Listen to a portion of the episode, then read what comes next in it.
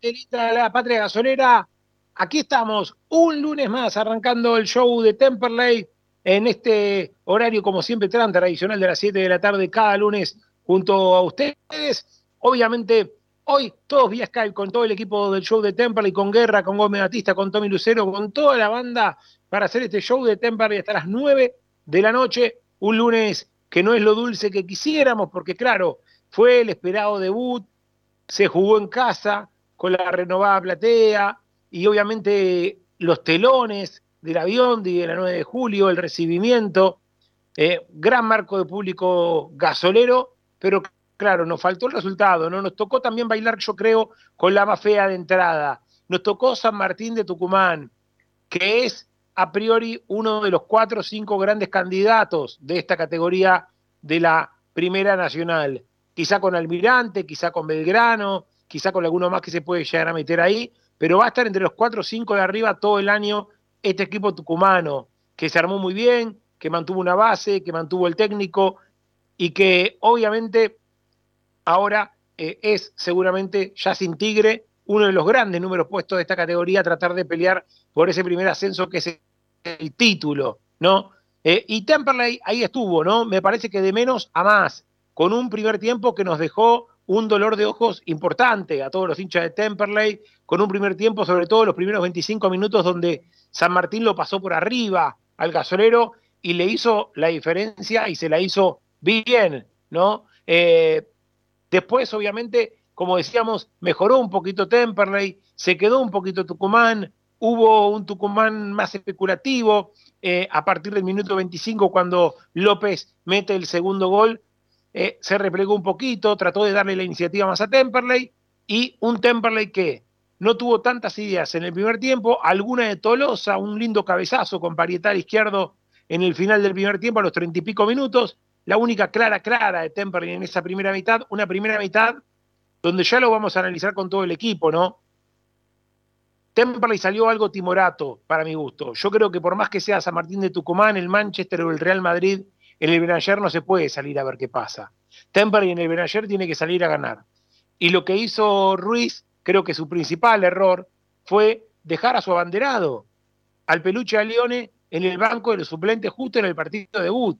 El jugador que quizá había sido el jugador franquicia de Ruiz de, la temporada pasada, el jugador que tuvo ofertas de Brasil, de primera división para, para irse y que decidió quedarse en Temperley. Bueno, a ese jugador lo decidió dejar en el banco. Había tenido una molestia a Lione previo al partido con Escalada, es cierto, sí, pero se engolosinó Ruiz eh, con ese espejismo que fue el 5 a 0 frente a un equipo de B metro como Talleres de Escalada, quiso repetir el mismo 11 y no salió bien la, la cuestión. Eh, un Temperley, insisto, que con los cambios de Alione, de Gómez eh, y sobre todo el pie Juan Gabriel Tonchi Frías, que entró muy bien en los últimos minutos, eh, fue clave para el descuento de Temperley. Los cambios le hicieron bien a Temperley. El único que quizás no entró tan en sintonía de los cuatro que entraron fue Callejo, que todavía no termina de meterse. y después creo que Ruiz termina siendo víctima de un mal planteo inicial, de un muy buen rival como es este equipo tucumano que prácticamente no tuvo fisuras. El arquero San eh, es de lujo, es un arquero de primera división. La dupla de central es lo mismo, con Pellerano, con López, que no dejaron margen para medio error eh, eh, siquiera. Y el número 7 para mí, la gran figura de la cancha, Federico Jordán, que fue intratable, no lo podían parar. Yo fui a ver a la cancha a Milton Celis y terminé viviendo a Jordán. Fue realmente de otro nivel lo de Jordán y no le pudieron agarrar la mano nunca. Ni Pedrito Souto, ni Macay cuando estuvo por ese costado tampoco. Le costó mucho, mucho a Temperley. Bueno, a ver, eso en cuanto al análisis estrictamente del partido. Después viene todo el run run, ¿no? Y a esto me quiero referir un poquito antes de darle pie a todos los compañeros que están del otro lado.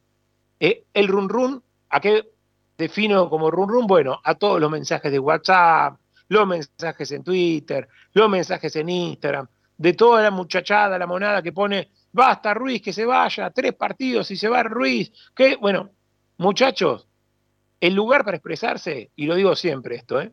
es el rectángulo de juego, las tribunas, el Beranger, ahí es donde tiene que expresarse la gente, y tanto en el peor momento de Ruiz el año pasado, antes de la rachita final, que lo termina dejando Ruiz en el cargo, en el peor momento de Ruiz, cuando volvió la gente a la cancha, no, muchos decían, no, bueno, pero yo fui a ver a Temperley de tanto tiempo, después de la pandemia. Nadie lo puteó a Ruiz. Entonces ahora, dejémoslo laburar. Esto es lo que digo. Yo fui uno de los que pedí, y me hago cargo, Pepe Tricánico, el año pasado, andate Ruiz. Lo pedía después del partido con Riestra, como muchos, como muchos dirigentes decían, se tiene que ir. El propio Tomasone renunció a la subcomisión de fútbol diciendo que Ruiz tenía que irse después del partido con Chicago. Esto no lo invento yo, lo veíamos todos.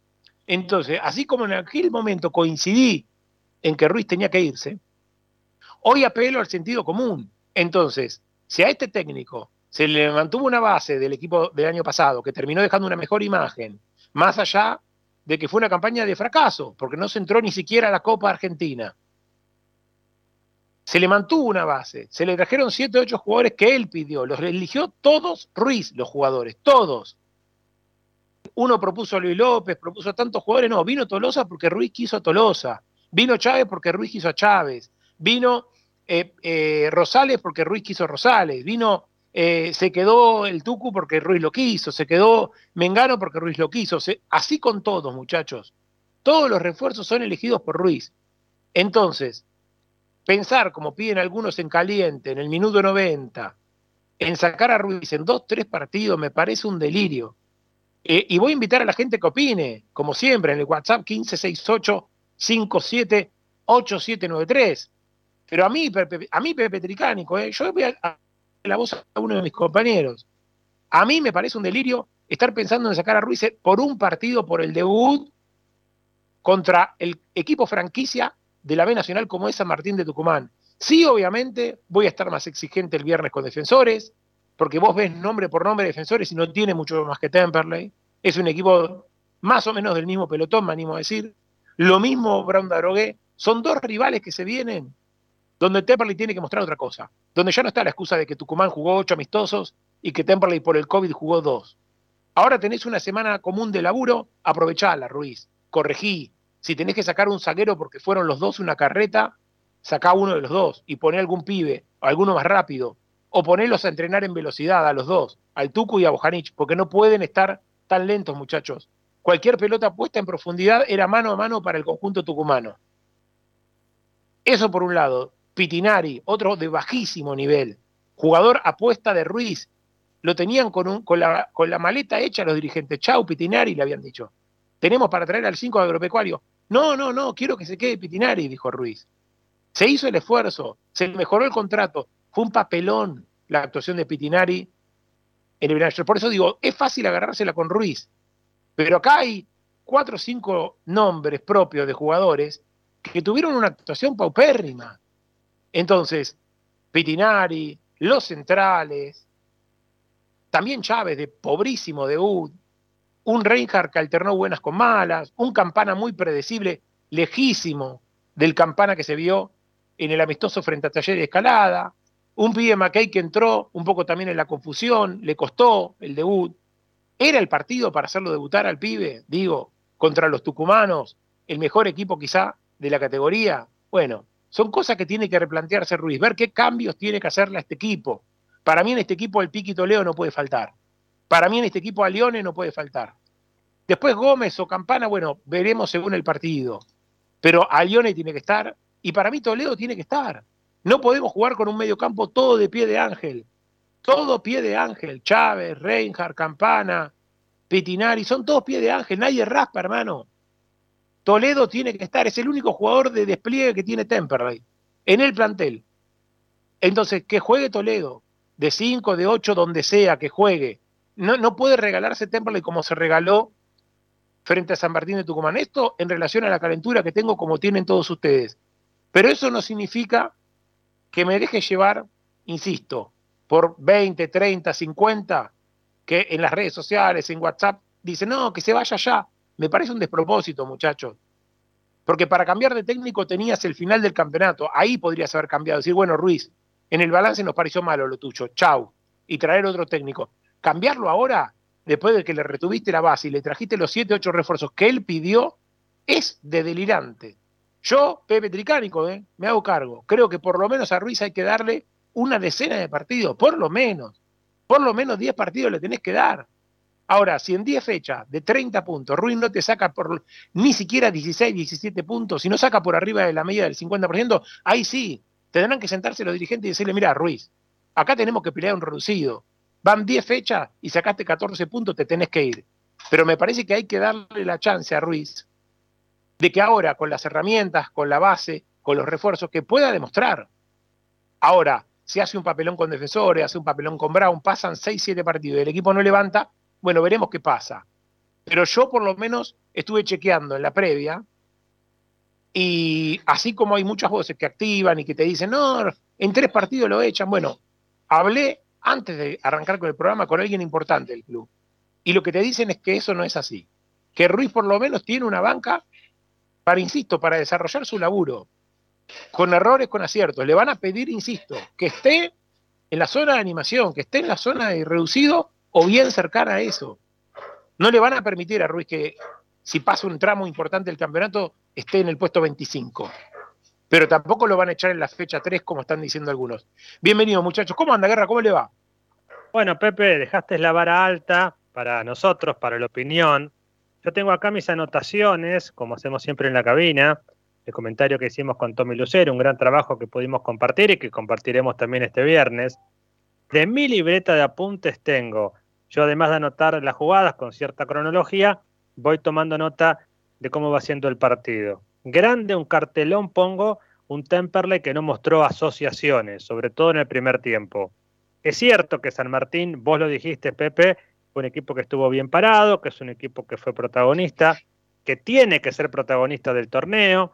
Dijimos que anduvimos por Tucumán y había mucha presión para que este equipo sea puntero. Pero ahí Tucumán, nosotros seguimos con nuestro camino. Y en el partido, independientemente de lo que hizo San Martín, se mostró un Temperley que no fue preciso para nada, muy poco preciso con la pelota, muy pasivo y anoté por ahí antes de los 25 del primer tiempo Temperley con poco rodaje, debe meter más. Estoy leyendo lo que iba anotando. Recién la primera de gol importante de Temperley fue a los 33, cuando ya perdía 2 a 0. Cuando Pitinari se la toca para Tolosa, Tolosa estuvo muy cerca, fue la más clara. En el segundo tiempo, a Lione, Brian Gómez, lo mejor de Temperley del partido. Castro, después de los dos goles, tuvo muy buenas atajadas. Y en definitiva, digo yo, y redondeo un poco también este comentario de radio, un celeste que no tuvo profundidad, un celeste que necesitó demasiados pases para poder llegar al área, siquiera, olvidémonos del arco, muy previsible, sobre todo en el juego de campana, nos gusta campana, pero no siempre el fútbol te va a dar la oportunidad de que vos toques la pelota en la banda y que haga la diagonal. Lo sacaron rápidamente, sobre todo los laterales que tiene el conjunto de San Martín de Tucumán.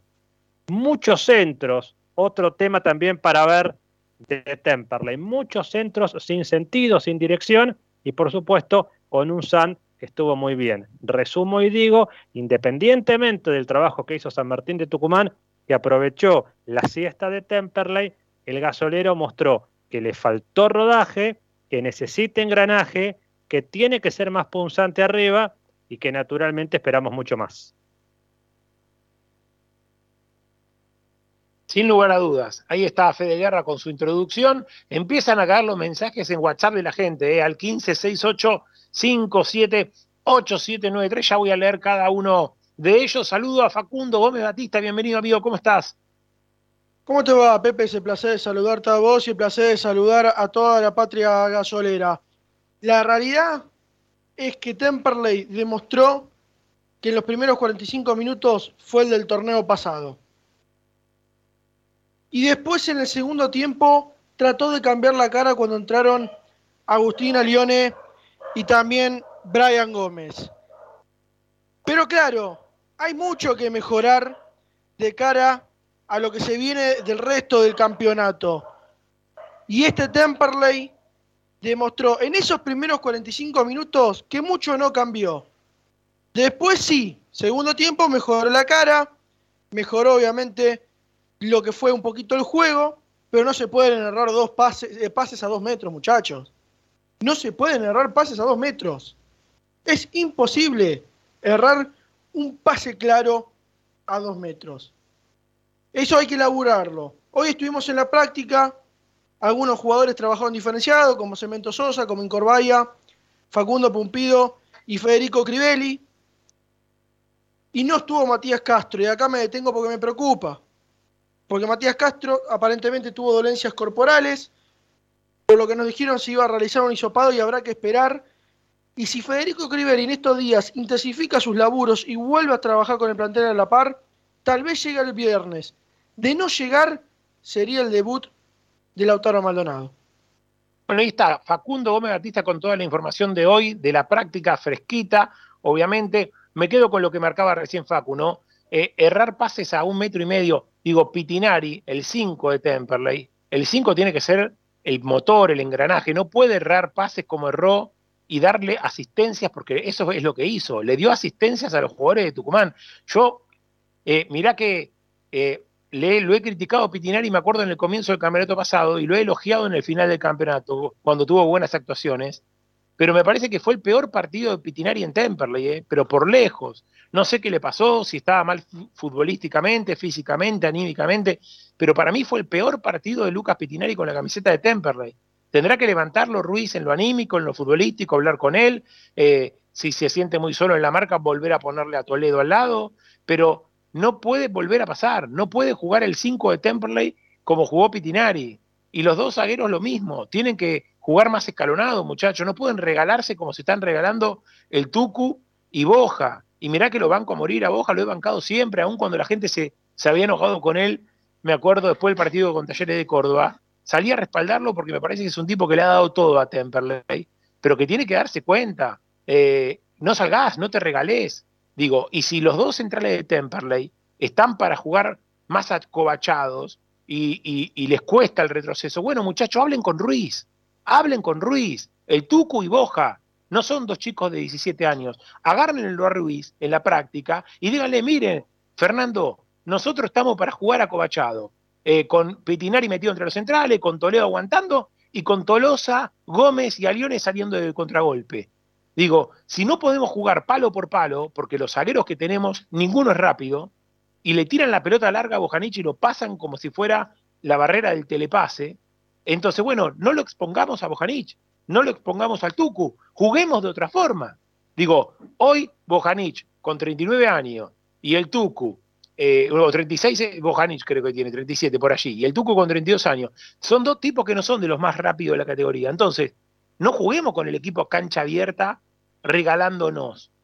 Digo, o si no, pongamos un zaguero más rápido para jugar más abierto. O entra un zaguero con características de mayor velocidad o cambiamos el sistema de juego y nos acobachamos un poco, esperamos al rival y salimos disparados rápido con el efecto, el efecto ballesta, como dice, como dice Barsky, con Gómez, con Alione eh, y con todos los muchachos. Decime.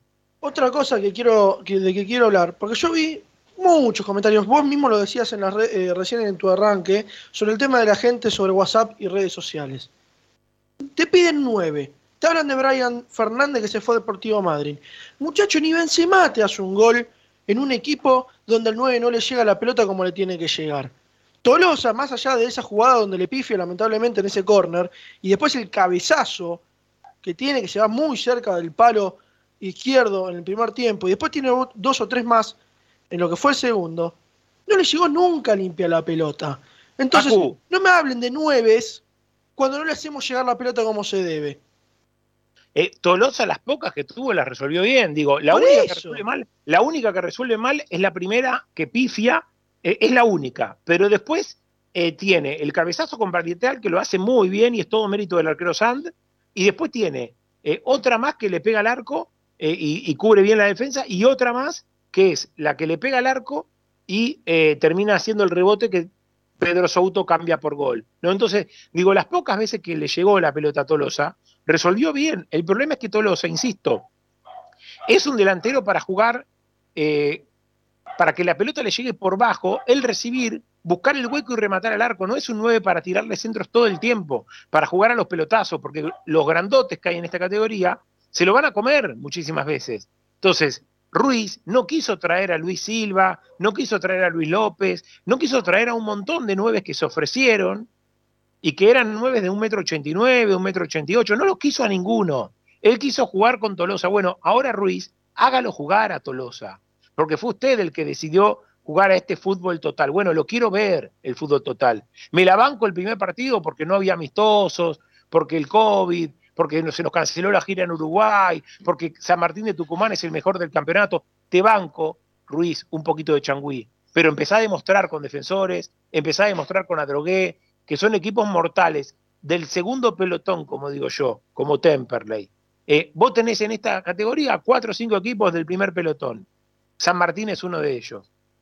Después vienen los del segundo pelotón. Para mí en ese segundo pelotón, que hay como 15 equipos en ese segundo pelotón, está Temperley. Entonces, contra lo de segundo pelotón tenés que ganar. No podés empezar a perder, perder, perder, perder como pasó el año pasado en la primera rueda. Insisto, el margen que tiene de paciencia es menor que el año pasado. Aún eh, con esto que dije en el arranque, yo creo que por lo menos 10 partidos lo tenés que dar para ver si está a la altura o no. No podés medirlo en dos, tres fechas. Pero me contaba mucha gente que fue al avión y que hubo gente del avión y que reprobó, que silbó. Fue minúsculo, fue minúsculo. No es una silbatina, un repudio masivo del Beranger. Hasta ahora Ruiz nunca lo tuvo. Y esto tiene que ver también con que la dirigencia haya tenido la tranquilidad para renovarle el contrato a Fernando Ruiz, que nunca hasta ahora, insisto, tuvo el repudio masivo de la gente. Una cosa es el microclima de las redes sociales, donde hay mucha gente que le gusta opinar, que le gusta ser técnico, que algunos están involucrados políticamente, otros no, pero muchos son calentones, son fervorosos, son fanáticos y está bien que eso pase también. Pero después tenés el, el clima general del Beranger, donde van 12.000 personas y no todos son ultra fanáticos y no todos son tan fervorosos. Entonces, no, no nos olvidemos que en el microclima de los fervorosos, el año pasado, era presidente de las encuestas Walter Baniasco. Y después fuimos a las elecciones y Martín Vila ganó con comodidad. Entonces, una cosa es, insisto con esto, el microclima de WhatsApp, de Instagram, de Twitter, donde están los más fanáticos, donde hay mucha gente que le gusta opinar y que está involucrada políticamente, y otra cosa es el Beranger de 12.000 personas, donde va muchas familias, donde va gente eh, a, distenderse un rato, a ver un rato de fútbol. Para mí, insisto con esto, ¿eh? y algunos se van a enojar con lo que voy a decir, el Beranger dejó de ser la caldera que era en la B Metropolitana. En la B Metropolitana era un club, insisto, donde iban 5.000 personas a la cancha, pero eran 5.000 que eran unas fieras enojadas de ver a Temperley durante 14 años en la B Metropolitana. Ese Temperley se terminó. Hoy la gente está cómoda. Hoy la gente está tranquila en la B Nacional. Yo no veo un hincha de Temperley furioso, eh, enojado, eh, masivamente. Me sorprendería si con Brando Arogué hay un repudio general hacia Ruiz. Me sorprendería mucho, ¿eh? Insisto con esto, no es el Beranger que era en los años de Metro, donde en los años de Metro la gente estaba harta de 14 años de Metro y exigía un ascenso por obligación al Nacional. Hoy Temperley estuvo hace poco en primera, está en la B Nacional, y la gente me da la sensación, ¿eh? insisto con esto, y si estoy equivocado, que me lo haga saber la gente en WhatsApp, pero me da la sensación de que la gente hoy, con un equipo que sea animador, que esté ahí entre los primeros 10, 12, con que el club esté bien, con que el club siga creciendo, me parece que el hincha de Temperley está, en general digo, ¿eh? el 75-80% de la gente, no te hablo de el más fanático, el más fervoroso, que siempre va a querer que Temperley sea campeón de todo. Pero insisto, una cosa es el fervoroso, el fanático, el que escucha todos los programas partidarios, y otra cosa es los 10.000 que van a la cancha o los 12.000 que van a la cancha. Tommy Lucero, ¿cómo anda, amigo? ¿Cómo andás, Pepe? Gran saludo para vos, para todo el equipo y para toda la gente que nos está escuchando. Eh, poco que agregar después del gran análisis que hicieron de todo lo que se está viviendo en el club, no solo del, eh, del partido frente a San Martín de Tucumán, sino, bueno, la situación actual de lo que es eh, Temperley en, en, líneas generales. Un debut muy deslucido del gasolero, donde pudimos ver poco y nada. Como decía Facu, vimos el Temperley del año pasado. Como también decían ustedes, vimos un Temperley con poco rodaje, que se lo notó lento, se lo notó pesado. A mí lo que más me preocupó es que se lo notó a un Temperley sin un plan B, porque cuando la idea principal que era tocar eh, no salía porque Pitinari perdía todas las pelotas, porque Tucumán te presionaba y no te dejaba jugar. Bueno, Temperley no tuvo capacidad de reacción hasta que tuvo que hacer ese cambio de nombres en el segundo tiempo, donde vimos unos primeros 10-15 minutos muy intensos, pero después otra vez el físico le jugó eh, una mala pasada al, gasolero que terminó decayendo hasta el final, que recién pudo eh, retomar el partido. Lo positivo de esto es la primera fecha del 37 que queda en juego, falta mucho, Pepe lo dijo, quizás ya nos sacamos encima al rival eh, más complicado. Vimos algunos destellos, algunas cosas buenas, la entrada de Lione, eh, la verticalidad de Brian Gómez, que si bien llegó hasta línea de fondo y no supo resolver de la mejor manera, bueno, es una manera de, empezar por lo menos, de tratar de llegar ahí hasta el fondo. Me preocupó Campana, que ya le, saben la jugada, enganchar y pegarle, y si lo neutralizan por ahí a Campana, tiene poco más que demostrar y lo ya hablado durante la transmisión, durante el partido, ese triángulo defensivo entre los dos centrales y Pitinari, que se lo vio realmente muy lento, que San Martín lo atacó eh, constantemente y que a partir de ahí viene eh, la clara eh, derrota del gasolero. Se viene un rival complicado como defensor Belgrano, una cancha que a Temperley le cuesta mucho, un DF que empató con Flandria. Son rivales complicados pero accesibles dentro de todo. Pepe lo decía, se puede ganarles a estos rivales como son DF, como son Onda Drogué. Esperemos que Temperley eh, levante la cara, mejore eh, tanto lo futbolístico como lo anímico y poder traernos una victoria por lo menos de allí, de Belgrano. Empiezo a leer algunos mensajes de la gente en el WhatsApp 15 68 57 8793. Saludo para Dani Comparada, eh, colega de Babel Temperley que está aquí en esta emisora, que nos está escuchando y nos dice eh, dentro de las posibilidades, muchachos, estaba perder con San Martín de Tucumán, pero me preocupa más bien cómo se perdió, dice. En el primer tiempo hubo mucha diferencia entre los dos equipos. El viernes con defensores es una prueba clave para saber dónde estamos parados. Un saludo eh, para toda la gente amiga de Babel, siempre también aquí en La Voz del Sur. Bueno, más mensaje de la gente. Walter de San Cristóbal, perdón, Pepe Alione. Eh, me pareció que no estaba entero, dice, cuando entró en el segundo tiempo no rindió todo lo que puede rendir, dice, eh, pero ¿quién es el reemplazante natural de Alione en este equipo? Dice, lo que dice, no es que Temperley estaba timorato, no podía encontrar la pelota porque no hay recuperación en el medio, dice Walter de San Cristóbal, es uno de los errores para mi humilde opinión, abrazo gasolero, saludo para Walter de San Cristóbal, siempre prendido, esto yo lo dije mucho, Facu, eh, lo decía mucho esto, de que cuando se fue Franco Díaz, Temperley perdió despliegue, ¿no? Y muchos jugadores de los que tiene Temperley son de toquecito, toquecito, toquecito, pero no tienen el despliegue, eh, el tirarse a, los pies y recuperar una pelota, como lo tenía Franco Díaz, ¿no? Entonces, intentó reemplazarlo ese despliegue con McKay, no lo tuvo eh, Ruiz, y tanto Chávez como Gallegos, que son los que llegaron en reemplazo de Franco Díaz, ninguno de los dos tiene las características de Franco Díaz. Entonces va a tener que ver cómo le encuentra la vuelta Ruiz a eso, para mí, la alternativa, si se quiere, más a mano para solucionar el tema de la recuperación es poner a Toledo al lado de Pitinari. Es lo que yo haría. Eh, después, obviamente, algunos dicen no, que salga Pitinari y que entre Toledo de 5. Pero para mí tiene que poner más gente de marca en el medio. Este equipo juega demasiado regalado, demasiado pie de ángel. Cuando le mueven la pelota, no sabe qué hacer. Decime, Facu. No, porque recién Walter decía algo que era verdad, no se lo veía muy bien a, Agustina Lione. En nuestras redes, en especial en el Instagram, podrán encontrar lo que es la conferencia de prensa de Fernando Ruiz y yo le había preguntado sobre esto de Agustín Alione y él me dijo que tuvo casi un desgarro, que por eso prefirió no arriesgarlo y ponerlo de entrada. Ahora, si Chávez, y esto es otra cosa que dijo Fernando Ruiz, Chávez es casi lo mismo que Alione o juega lo mismo que Alione, ¿cómo lo pones de interno entonces? Ah, para eso. No, Chávez, ponelo no, Chávez es interno. Chávez es interno.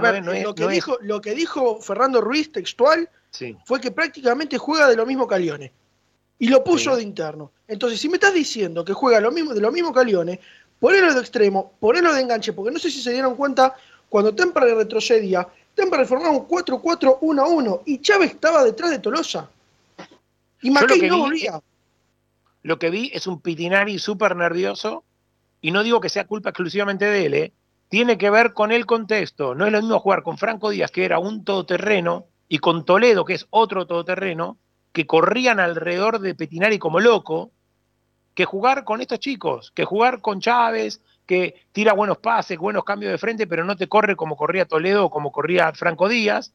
El Toto Reinhardt, que no desentona en lo que es el toque, el toque ir a buscar en ese traslado, eh, tiene buenas y malas, alterna buenas con malas, pero tampoco tiene ese quite, ese despliegue, es un jugador más de juego que de marca, entonces, si no marca Reinhardt, no marca Chávez, eh, y, Macay se contagió un poco de eso también, eh, no tuvo ese despliegue que, podríamos esperar para, para un juvenil.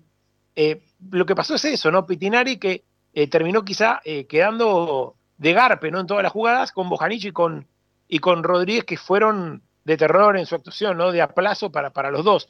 Leo un par de mensajes más. en un rato se vienen muchos mensajes, además de los oyentes, hay mucho trabajo de Gómez Batista en el entrenamiento de hoy, muchas entrevistas que vamos a estar compartiendo. Dos mensajes y voy con guerra. Facundo de Bursaco, buenas tardes muchachos, haciendo el aguante como cada lunes, excelente editorial Pepe, coincido en todo. Echar a Ruiz es tirar por la borda casi medio año. Los centrales fueron de terror, en especial Bojaniche, en el medio no se asocian y tampoco se recupera, como los pasaban como agua. Toledo tiene que estar sí o sí, dice Facundo de Bursaco, Esteban de Temperley. Pepe, ¿cómo va? A mí me preocupan dos cosas. Primero, que la defensa es de terror, igual que el año pasado. Por el lado de Souto y Boja, los tucumanos hicieron una panzada, dice. Y en la segunda es que nos convirtamos en un equipo de Leones dependiente, porque fueron dos equipos antes y después de su entrada. Abrazo, dice Esteban de Temple. Decime guerra, porque tengo explotado el WhatsApp. ¿eh? Tengo por lo menos 25 mensajes sin leer. El, todo el hincha de Temple quiere dar a, conocer su opinión en esta tarde, en este lunes, de poner un poquito eh, ya blanco sobre negro, ya después de que ha bajado un poquito la espuma de lo que fue el sábado. Decime, Fede. No, muy cortito, casi un tuit. Digo que tampoco Fernando Ruiz sintió la sensación de quedar muy conforme con lo que vio. Dijo a la prensa que no hicimos pie en el primer tiempo. El rival marcó la diferencia, claramente. Y este, remarcó también que costó entrar en partido y no era la imagen que queríamos dar. O sea que la sensación es que Ruiz tampoco se fue a su casa conforme. Naturalmente eso es bueno porque da la sensación que hay que trabajar demasiado de cara al viernes, que ya prácticamente es mañana, ¿no? Sí, señor. Dos mensajes más y me voy a la tanda con María Ruido, que está en la técnica. Emilio de Temperley dice, a Leone de arranque tiene que jugar, dice, es el único que genera fútbol y Toledo de 5 también, dice, eh, lo de Gómez no alcanzó, dice, no quememos a los pibes como el caso de Macay, dice Emilio de Temperley. Sí, esto coincido, ¿no? A los pibes hay que llevarlo a poco. Así como entró Tonchi Frías, que entró 10, 15 minutos. Digo, un chico que no debutó, darle la chance así de entrada, es muy difícil, ¿no? Insisto, hay que tratar de llevarlo de a poco, como entró Frías. Es como porque Tonchi Fría jugó bien esos 10 minutos, pedirlo de titular ya para el partido con defensores. sería un delirio, ¿no? Hay que llevarlos de a poquito, que jueguen 10 minutos, que jueguen 20, que jueguen 30, que jueguen un tiempo. Hay que llevarlo de a pocos a los pibes. Los que se tienen que cargar esto encima son los Aliones, los Gómez, los Pitinari y compañía. Eh, otro mensaje más. Alejandro de Monte Grande. ¿El venezolano Carmona es opción o se fue a Venezuela? Mirá, está en el plantel Carmona. No lo, no lo convocó por ahora, pero está en el plantel. Me voy a la tanda, está María Rubido en la técnica, Germán Rubido en la comercial, hacemos una tandita por 4 por 5 y venimos porque hay muchísimos mensajes de amigos oyentes en el WhatsApp 1568 578793. La gente está opinando cómo vista Temperley el sábado en el debut en el ayer. Pausa y venimos, dale.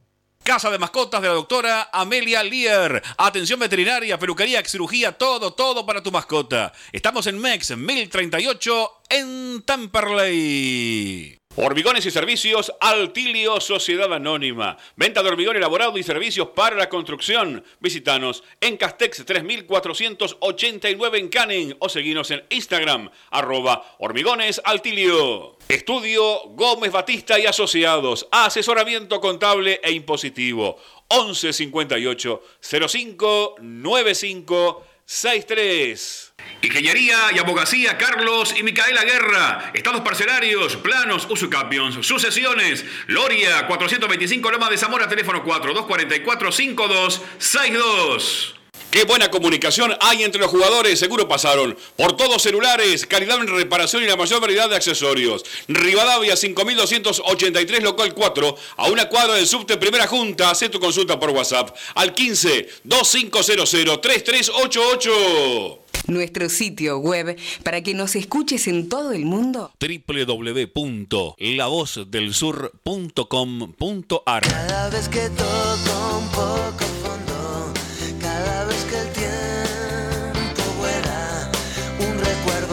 más que pasajero, otra ilusión que llega, cada corazón merece una oportunidad. Ahí está Calamaro, ¿eh? Escuchando un poquito a Calamaro.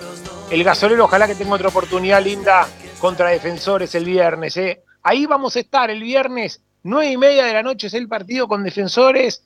Ocho y media de la noche, una hora de previa vas a tener en La Voz del Sur en AM 1520 y en www.lavozdelsur.com.ar en estos 11 años del show de Temple y el viernes desde el Bajo Belgrano, desde el Estadio Pascuale. Allí estaremos contra Defensores de Belgrano y Guerra, que tiene un dato del amigo Daniel Remolina. Contame, Guerra, último triunfo en cancha de Defensores, porque es tremenda la estadística. Si llega a ganar Temperley, va a ser un triunfo que se va a valorar bastante, porque decime el último triunfo en cancha de Defensores. Qué compromiso, ¿no? Decirte que el último triunfo en cancha de defensores de Belgrano, entre paréntesis, es con el equipo que está en el podio de los tres equipos con los que jugamos más veces en la historia, Chicago, All Boys y Defensores de Belgrano, en ese orden. Lo concreto es que en el Pascuale no ganamos desde hace 23 años. Es decir, Tommy Lucero no lo vio ganar a Temperley en cancha de defensores. Última victoria del gasolero, 5 de diciembre de 1998, 2 a 0, con goles de dos nenes, Bazán Vera y Rubén Maciel. Impresionante la estadística que por supuesto está para romperse. Allá irá Temperley. Los últimos tres partidos en el Pascual, prepárese, Tricánico, 0 a 0. Mire qué dato. ¿Está preparado Tommy Lucero usted para verlo ganar a Temperley ahí en el Pascuale? Espero, espero romper esa mala racha. Hoy Fede me pasaba el dato y no me había percatado, pero es verdad, nunca vi a Temperley ganar eh, en cancha de Defensores Belgrano. Una cancha realmente esquiva para el gasolero. Esperemos, bueno, como dije antes, ¿no? Romper esa mala racha, que Temperley encuentre algunos circuitos de juego que mejore, que muestre una imagen, sobre todo como la que fueron los primeros 10 minutos del segundo tiempo, y romper esa mala racha. Igual, chicos. Con... Sí. No, cortito. De todos modos, es curioso, porque Temperley no gana desde el 98, pero tuvo un ascenso en el medio allí. Pero bueno, fue 0 a 0. Sí, señor, sí, señor, es verdad. Eh, voy con tres mensajes más de oyente y después empezamos a charlar con Gómez Batista de las notas Ah. que se trajo del entrenamiento. Eh, a ver, Dani, el, amigo Dan- el amigo Dani Rey dice, desde las sierras cordobesas, escuchando el show, dice, eh, el error con Ruiz fue dejarlo para este campeonato, dice Dani Rey. Se lamenta, dice, lo dije en diciembre, de que Ruiz Neta hablan, dice, de, deja al mejor tipo en el banco, deja al mejor, deja al mejor tipo en el banco, claro, por Alione. No propone nada distinto, sin sorpresas, especula el empate.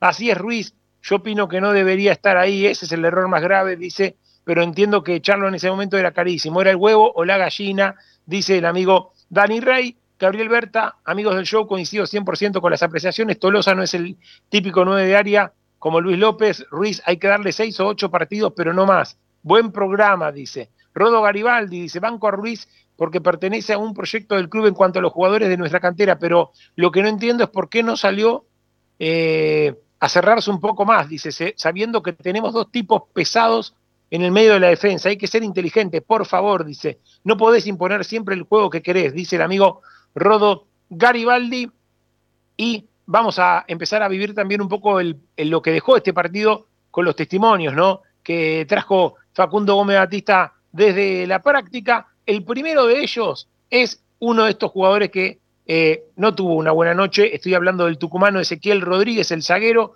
Vamos a escucharlo al Tucu Rodríguez. Charlaba con Facundo Gómez Batista hoy al término del entrenamiento.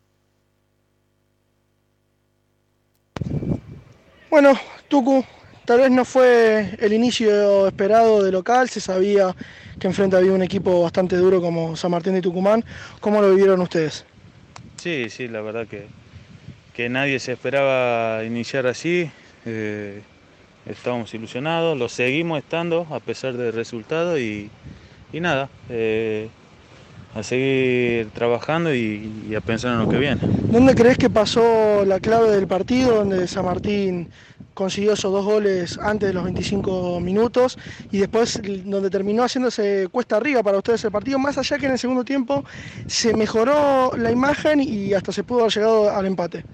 Sí, sí, yo pienso que ellos entraron más eh, en otro ritmo de partido, nosotros estuvimos dormidos, eh, bueno, tuvieron esas situaciones que, concretaron y, bueno, después nosotros en el segundo tiempo ya salimos a buscarlo, nos agarraron un par de contragolpes que, que Mati nos pudo, nos pudo salvar ahí, pero, pero bueno, eh, tenemos que elaborar en los errores para, no volver a cometerlos. Personalmente, ¿cómo te sentiste vos dentro de la cancha? Obviamente con la dupla con, con Boja, con la que ya habían terminado lo que era el torneo pasado, ¿cómo, cómo te sentiste vos?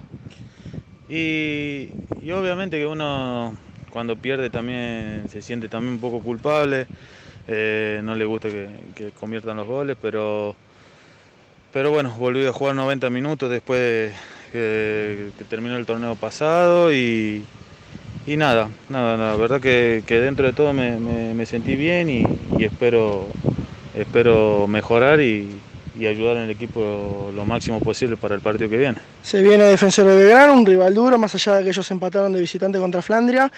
¿Es ir a, buscar el partido o tal vez esperarlos un poquitito más a ellos en, su, cancha?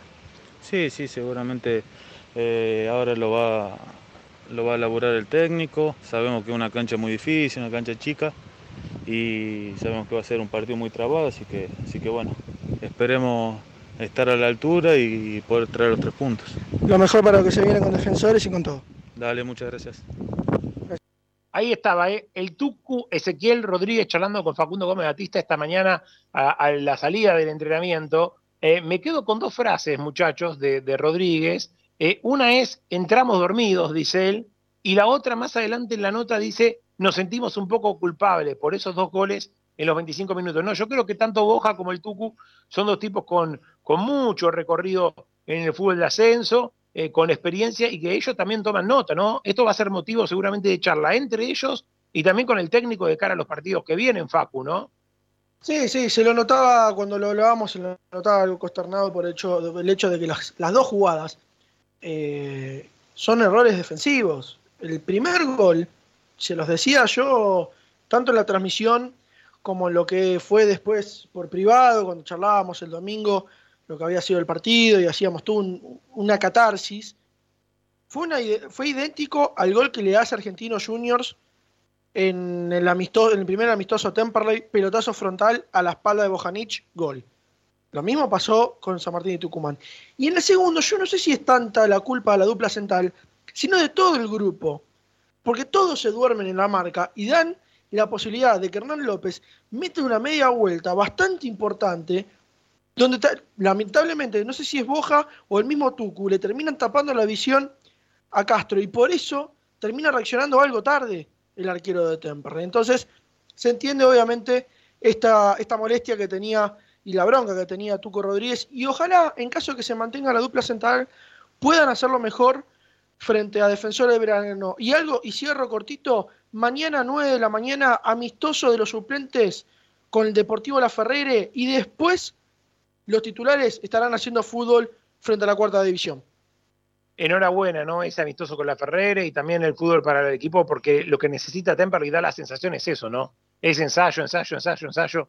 Digo, eh, hoy me decía alguien del club, ¿cómo puede ser? Dice que casi en enero, primeros días de enero empezó a entrenar Temperley, dice, y en un mes y pico no pudo tener una idea consolidada, ¿no? En el arranque del campeonato. Eh, hoy algún dirigente me decía, sí, ten en cuenta que de ese mes y medio, casi 15 días lo perdió con esta historia del COVID, ¿no? La, la cancelación de los amistosos en Uruguay, bueno, en fin. Eh, leo algún mensaje más y voy con guerra en relación a lo que dejó la nota con, con el Tucu. Eh, Juan de Temperley dice, este desastre se origina con la ida de Perazo, muchachos, no nos olvidemos, dice Juan de Temperley. Fernando de Lomas dice, totalmente de acuerdo con vos, Pepe, eh, nos volvimos un club manso, dice. En otra época, dice, Vila hubiera durado un año, dice, como Morrone, dice Fernando de Lomas. En esto no sé si coincido tanto porque no creo que sea tan malo eh, institucionalmente, ¿no? Lo de Vila como, comparado con lo de Morrone, pero sí me refiero a, a lo futbolístico, ¿no? Yo creo que un técnico como Ruiz, en otra época de Temperley, eh, no hubiera llegado al final del campeonato, ¿no? Eh, era, un, era, una hinchada de Temperley que te comía viva, ¿no? La, la platea, la, la, popular, la 9 de julio, el paso por primera y después ya están en la B Nacional, donde es una categoría que a Temperley le costó mucho tiempo llegar. si se quiere, eh, ablandó un poco a la gente. Esto es una opinión personal, ¿eh? Algún hincha me puede decir, estás loco. Yo, yo creo que el hincha de Temperley hoy eh, no está pidiendo sí o sí un ascenso. Yo creo que el hincha de Temperley quiere ser protagonista, quiere estar ahí. En, la conversación, Pepe. En la conversación, exacto. En la conversación, quiere que el club crezca, quiere que se hagan las obras, que esté el gimnasio, que, que, que, que el club esté coqueto, que se haga la primaria como se prometió, que el club siga siendo cada día un poquito más pujante y que en el medio no dejes de ser un club siempre top 10 del Nacional. Me parece que hoy el hincha está pidiendo más eso y no tanto ascender sí o sí como en la época de la B Metro, que perdías dos partidos y te querían echar, ¿no? Creo que era un contexto totalmente distinto. Alejandro Adrogué dice, 10 partidos penosos como este y repetís el resultado del año pasado, Pepe. Dice, no se ve eh, nada diferente, eh, fue un error renovar la Ruiz, dice Alejandro Adrogué. Eh, no veo tanto culpa en los jugadores, sino que el técnico no sabe plantear los partidos. Dice, All Boys gana con gol de Brandán, muchachos, dice Alejandro de Adroguet. Hago un toquecito con guerra en relación al Tucu Rodríguez, a Bujanicha, todo este tema defensivo. ¿Cómo lo viste, Fede? Bueno, no lo vi bien, por supuesto. Los dos centrales tuvieron sus responsabilidades en los goles de Temperley. Esto que dice el Tucu Rodríguez, que entramos dormidos, es independientemente de jugar con San Martín de Tucumán. El agravante de jugar con estos equipos tan picantes, con delanteros que no se pierden una, inclusive hasta los centrales, digo, un equipo tan ofensivo como mostró ser San Martín de Tucumán, entre paréntesis, mirá vos, lo buscaban a Blandi porque le faltaban delanteros, imagínate, después no llegó a San Martín, tiene que ver con que tus errores te los capitaliza muy bien el rival. Por ahí con otro equipo, bueno, no te capitaliza tanto esos errores. Eso es el tema desde la óptica de Temperley, ¿no? Un Temperley que tiene que mejorar lo suyo, porque no siempre es cierto, te vas a encontrar con rivales tan complejos como San Martín de Tucumán, pero si haces estas ventajas, puedes agrandar a tu rival. Y una línea más y cierro con relación a Ruiz. Yo creo que este, un poco esto se sabía. ¿Qué se sabía? Si uno dejaba al técnico que estaba desde el año pasado, y esto ha pasado en otras oportunidades, vos corrías a favor, que lo dijimos tantas veces y no lo borramos con el codo con la base, con una idea, si es que esa idea había quedado del año pasado, si es que hay por allí algún esquema de juego, no traer tantos refuerzos, reforzar lo que tenías. Pero ojo, porque ahora la gente no le está contando este partido. Le está contando la Copa Argentina que no entraste, el reducido que no entraste. Y esos son los riesgos. Es decir, tenés un hándicap más chico. Y esto también lo sabíamos, ¿no?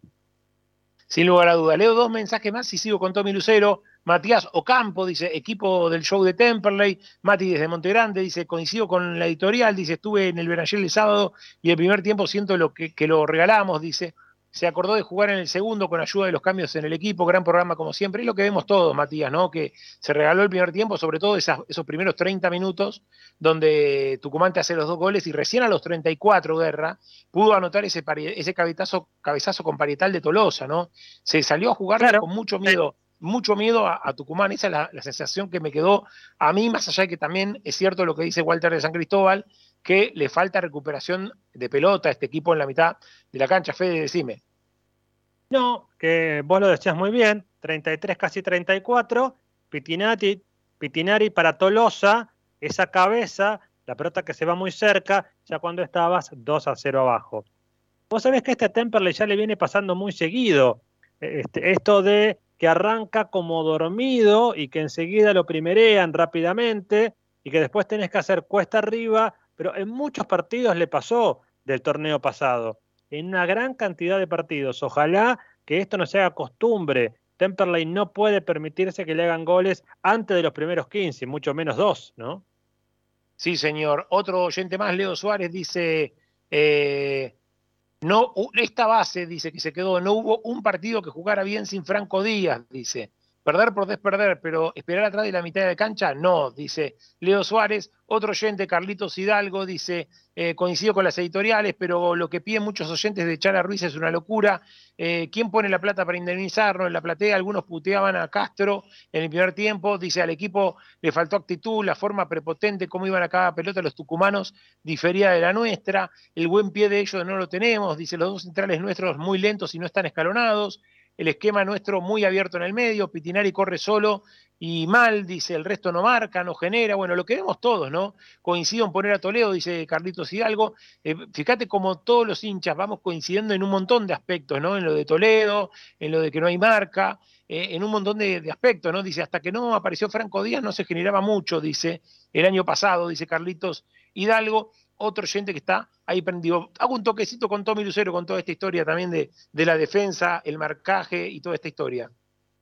Poco más que decir, Pepe. Eh, me pareció eh, un mediocampo que, como marcaba en mi comentario, muy redundante, teniendo a, Diego Chávez y al Toto Reinhardt, dos jugadores que juegan prácticamente a lo mismo, que ninguno de los dos eh, es especialista defensivo, ni, ni siquiera especialista, ninguno de los dos eh, tiene cierto grado, ninguno de los dos le puede poner un 6 por lo menos en, defensa, me parece, por más que intenten, no, no, no, es su faceta eh, más, más destacada, y teniendo al lado a Pitinari, que es un 5 en la teoría más de juego que de corte, tener a los tres juntos en el medio sin nadie más que meta, que pueda cortar, que pueda raspar, no, no me parece una decisión muy inteligente para, para salir de arranque. El año pasado siempre estaba Pitinari con Díaz, que Díaz, si bien es un jugador muy ofensivo, también ayudaba, si no estaba el Piqui Toledo, y reemplazar a esos Ahora, dos. Sí. Eh, eh, Tommy, yo pienso en voz alta, ¿no? Para aquel hincha que está pidiendo saquemos a Ruiz ya, digo, este plantel está armado en base a la idea de Ruiz, ¿no? Digo, ¿qué problema que puede llegar a tener un técnico nuevo que llegue y que quiera jugar, por ejemplo, con carrileros? ¿Dónde están los carrileros en este plantel? No los tenés. Un, un Cristian Quiñones en este plantel, no lo tenés. ¿No? Un Bocha Panzardi en su momento, por darte un ejemplo, digo, ¿no? Eh, carrileros con marca y con, y con llegada. No tenés en este equipo, son directamente o internos, como son Chávez, Gallegos, Reinhardt, etcétera, o extremos. O, extremos, exacto. Entonces, eh, traer un técnico con una idea diferente puede ser complicado también. ¿eh? eh me quedo pensando un poco con, con eso. leo dos mensajes más y vamos con otro testimonio de los que recogió Gómez Batista hoy en la práctica. Euclides de Belgrano dice, estuve en la Biondi, muy pocos silbidos y bastantes aplausos, dice, más que nada por el esfuerzo del final. Saludos a todos. A esto voy, ¿no? La gente de Temperley no es una gente, insisto, eh, que vaya con el cuchillo entre los dientes como en otra época, ¿no? En otra época, esos 14 años de encierro en B Metro era que empatabas tres partidos y ya le estaban pidiendo la renuncia al técnico. Era, era una caldera dirigir a Temperley. Hoy Temperley da la sensación, insisto, que con un mantenerte ahí en la zona de expectativa, la gente eh, dentro de todo está tranquila. Ahora, obviamente, si estás en el puesto 30 de 37, yo creo que ahí va a estallar el Benayer, ¿no? Eh, nadie quiere eso. Pero mientras tanto, me parece que tiene cierto margen Ruiz para laburar por lo menos algunas fechas, ¿no? Eh, otro mensaje, Guillermo de Canin dice, coincido con lo que dicen respecto a la lentitud de los centrales, Peitinari se cansó de errar pases, dársela a los contrarios, coincido también con lo de Tolosa, si no le llega la pelota por bajo no puede hacer magia, Me enteré que lo de Lione fue algo personal con Ruiz, dice Guillermo de Canin. Como castigo lo mandó al banco, párrafo aparte para Pedrito Souto, lo mejor del CELE, dice Guillermo de Canin. Claudio Mar del Plata, coincido en lo que dicen, pero al técnico le llevó 45 minutos darse cuenta de que no le funcionaba el esquema. Nos costó los dos goles y no teníamos medio campo, dice Claudio Pose. Bueno, a propósito de esto de los 45 minutos, bueno, en el segundo tiempo hubo cambios. Uno de los que entró fue Chapita, Brian Gómez, que charló con Facundo Gómez Batista hoy al término del entrenamiento. Escuchamos al ex jugador de Brown de Adrogué, Brian Gómez. Dale. Bueno, Brian, recién lo hablábamos con el Tuco Rodríguez, tal vez no fue el debut deseado con la gente acá y siendo de locales, pero también enfrente había un rival muy duro como San Martín de, Tucumán, que claramente es uno de los candidatos a pelear el torneo. Sí, sí, eh, es lo que pensamos todos, no, no es la imagen que queremos dar. Eh, nos costó nos costó un arranque, creo que los primeros 25 30 minutos no hicimos pie, eh, la realidad, y, claro, como dijiste, es un rival que, aspira a grandes cosas y si le dejas 30 minutos, un tiempo a ese, rival, se te hace muy cuesta arriba. Te tocó entrar después en el segundo tiempo, jugaste todos los segundos 45 minutos, entró con vos Peluche Leone. ¿Cambiaron la imagen del equipo? ¿Fue, ¿Qué fue lo que le fue pidiendo Fernando Ruiz a lo largo de esos segundos 45 minutos a los dos? Ah, bueno, obviamente ya con un 2 a 0 abajo salís a buscar el partido, eh, creo que nos, nos plantamos en, cancha de ellos y nada, obviamente se, pudo mejorar un poco, conseguimos el descuento, pero bueno, ya, ya no había mucho tiempo como para buscar el empate. Ahora se viene Defensor de Belgrano, un rival duro, más allá de que empató en la primera fecha. ¿Es irlo a buscar de entrada o tal vez esperarlo un poquitito más, más, más allá de que es un reducto más chico que el Beranger, la cancha del Dragón? Sí, obviamente tenemos que ir a buscar resultados, eh, es una obligación creo que ganar y sumar. Eh, obviamente que, Fernando va, en esta semana a plantear el partido, eh, veremos qué, es lo que nos dice y nada tratar de, como te dije, sumar. Eh, ahora me imagino también personalmente cómo te sentiste vos en esos segundos 45 minutos. Bien, bien, la verdad que, estuvo bien, el equipo creo que mejoró un poco en el segundo tiempo, así que fuimos más, más al ataque, más ofensivo, eh, más como mis características, así que nada, eh, de a poco ir soltándose y sumando minutos. Lo mejor que se ve para lo que se viene con el dragón y a meterle que esto recién arranca. Dale, dale, gracias. Gracias, Brian.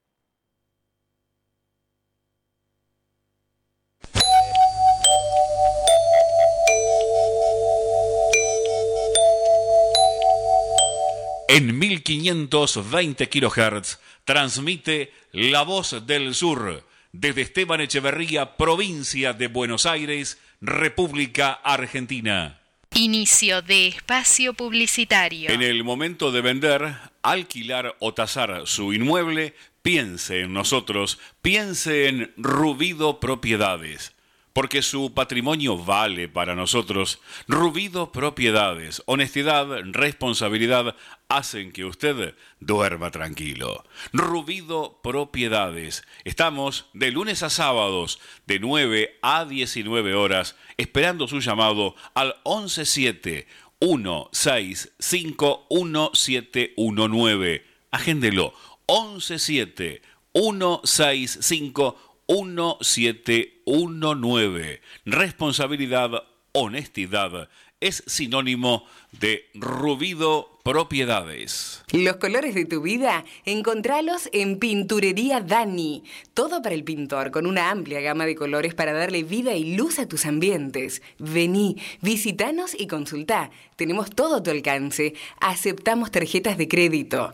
Pinturería Dani, Boulevard Buenos Aires 1917, Luis Guillón, Telefax 4296-8457. Pinturería Dani, el color de tu vida. No. Su grupo electrógeno cuando realmente lo necesita no funciona. Bueno, llame ahora a Electrógenos Total. 25 años en la reparación de grupos electrógenos de toda marca y potencia, nafteros, gasoleros y a gas, electrógenos total. Está en Robertson, 1249 Luis Guillón, pegadito, pegadito a la radio. Llámenos al 155-995-8562. Agéndelo, 155-995-8562. Electrógenos total, 25 años en la reparación de grupos electrógenos.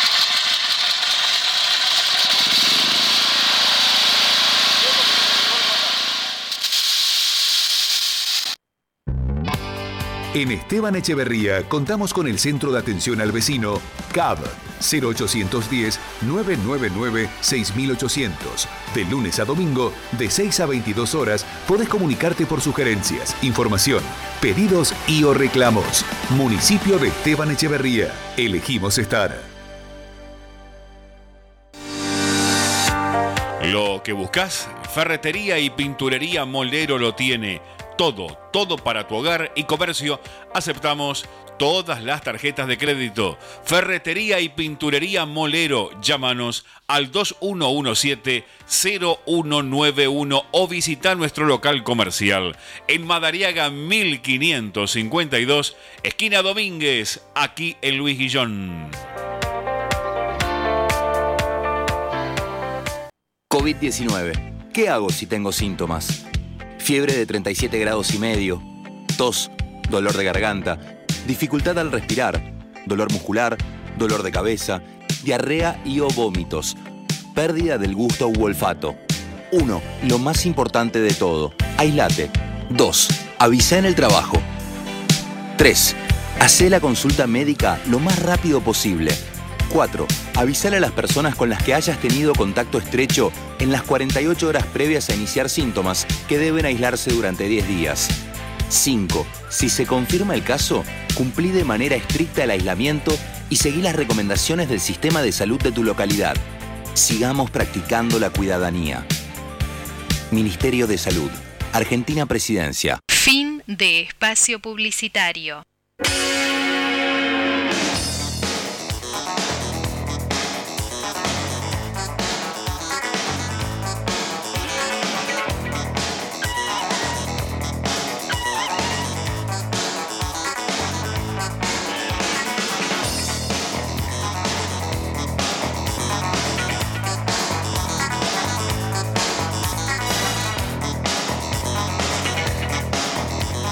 Volvemos, volvemos, volvemos, amigos y amigas del show de Temperley. Un nuevo bloque del show, una nueva hora, el segundo tiempo, como decimos, hasta las 9 de la noche. Muchos mensajes que siguen llegando. Eh, pido paciencia a los que me están mandando recién ahora, porque estoy leyendo mensajes que llegaron hace más de media hora, mensajes que, que entraron eh, más tempranito, muchísimos mensajes en cola para leer en el WhatsApp 1568 578-793. Siempre contanos tu nombre, tu localidad, desde dónde nos escribís. Luis Guerrero en Temperley, eh, contento, dice, por el día de San Valentín junto a su amor. Temperley, dice, ahí mandando el mensaje. José de Lomas dice, eh, el COVID y San Martín expusieron la mentira de los últimos partidos de Ruiz, dice. Coincido con lo que decís, Pepe, hay un microclima de público que va a la cancha que parece conforme con mantenerse en la Primera Nacional hay muy poca ambición, dice José de Lomas. Eh, Facundo de Bursaco, para destacar, dice, el nivel de Pedro Souto, eh, con Castro lo mejor del partido, se lo notó sólido, con confianza y le salvó las papas en varias oportunidades al equipo, dice Facundo de Bursaco. Gallego de Montegrande, Pitinari no juega nada, antes lo salvaba Franco Díaz, tiene que jugar Toledo, muy bueno el programa, saludos. Walter de Banfield, ahora gente del show, pude ver el segundo tiempo, me pareció muy floja la dupla de centrales. Eh, otro mensaje más, Mati de Calzada dice, es lo mismo que el año pasado, dice, vamos a rondar mitad de tabla dando pena, pero bueno, la culpa de esto la tiene la gente, dice.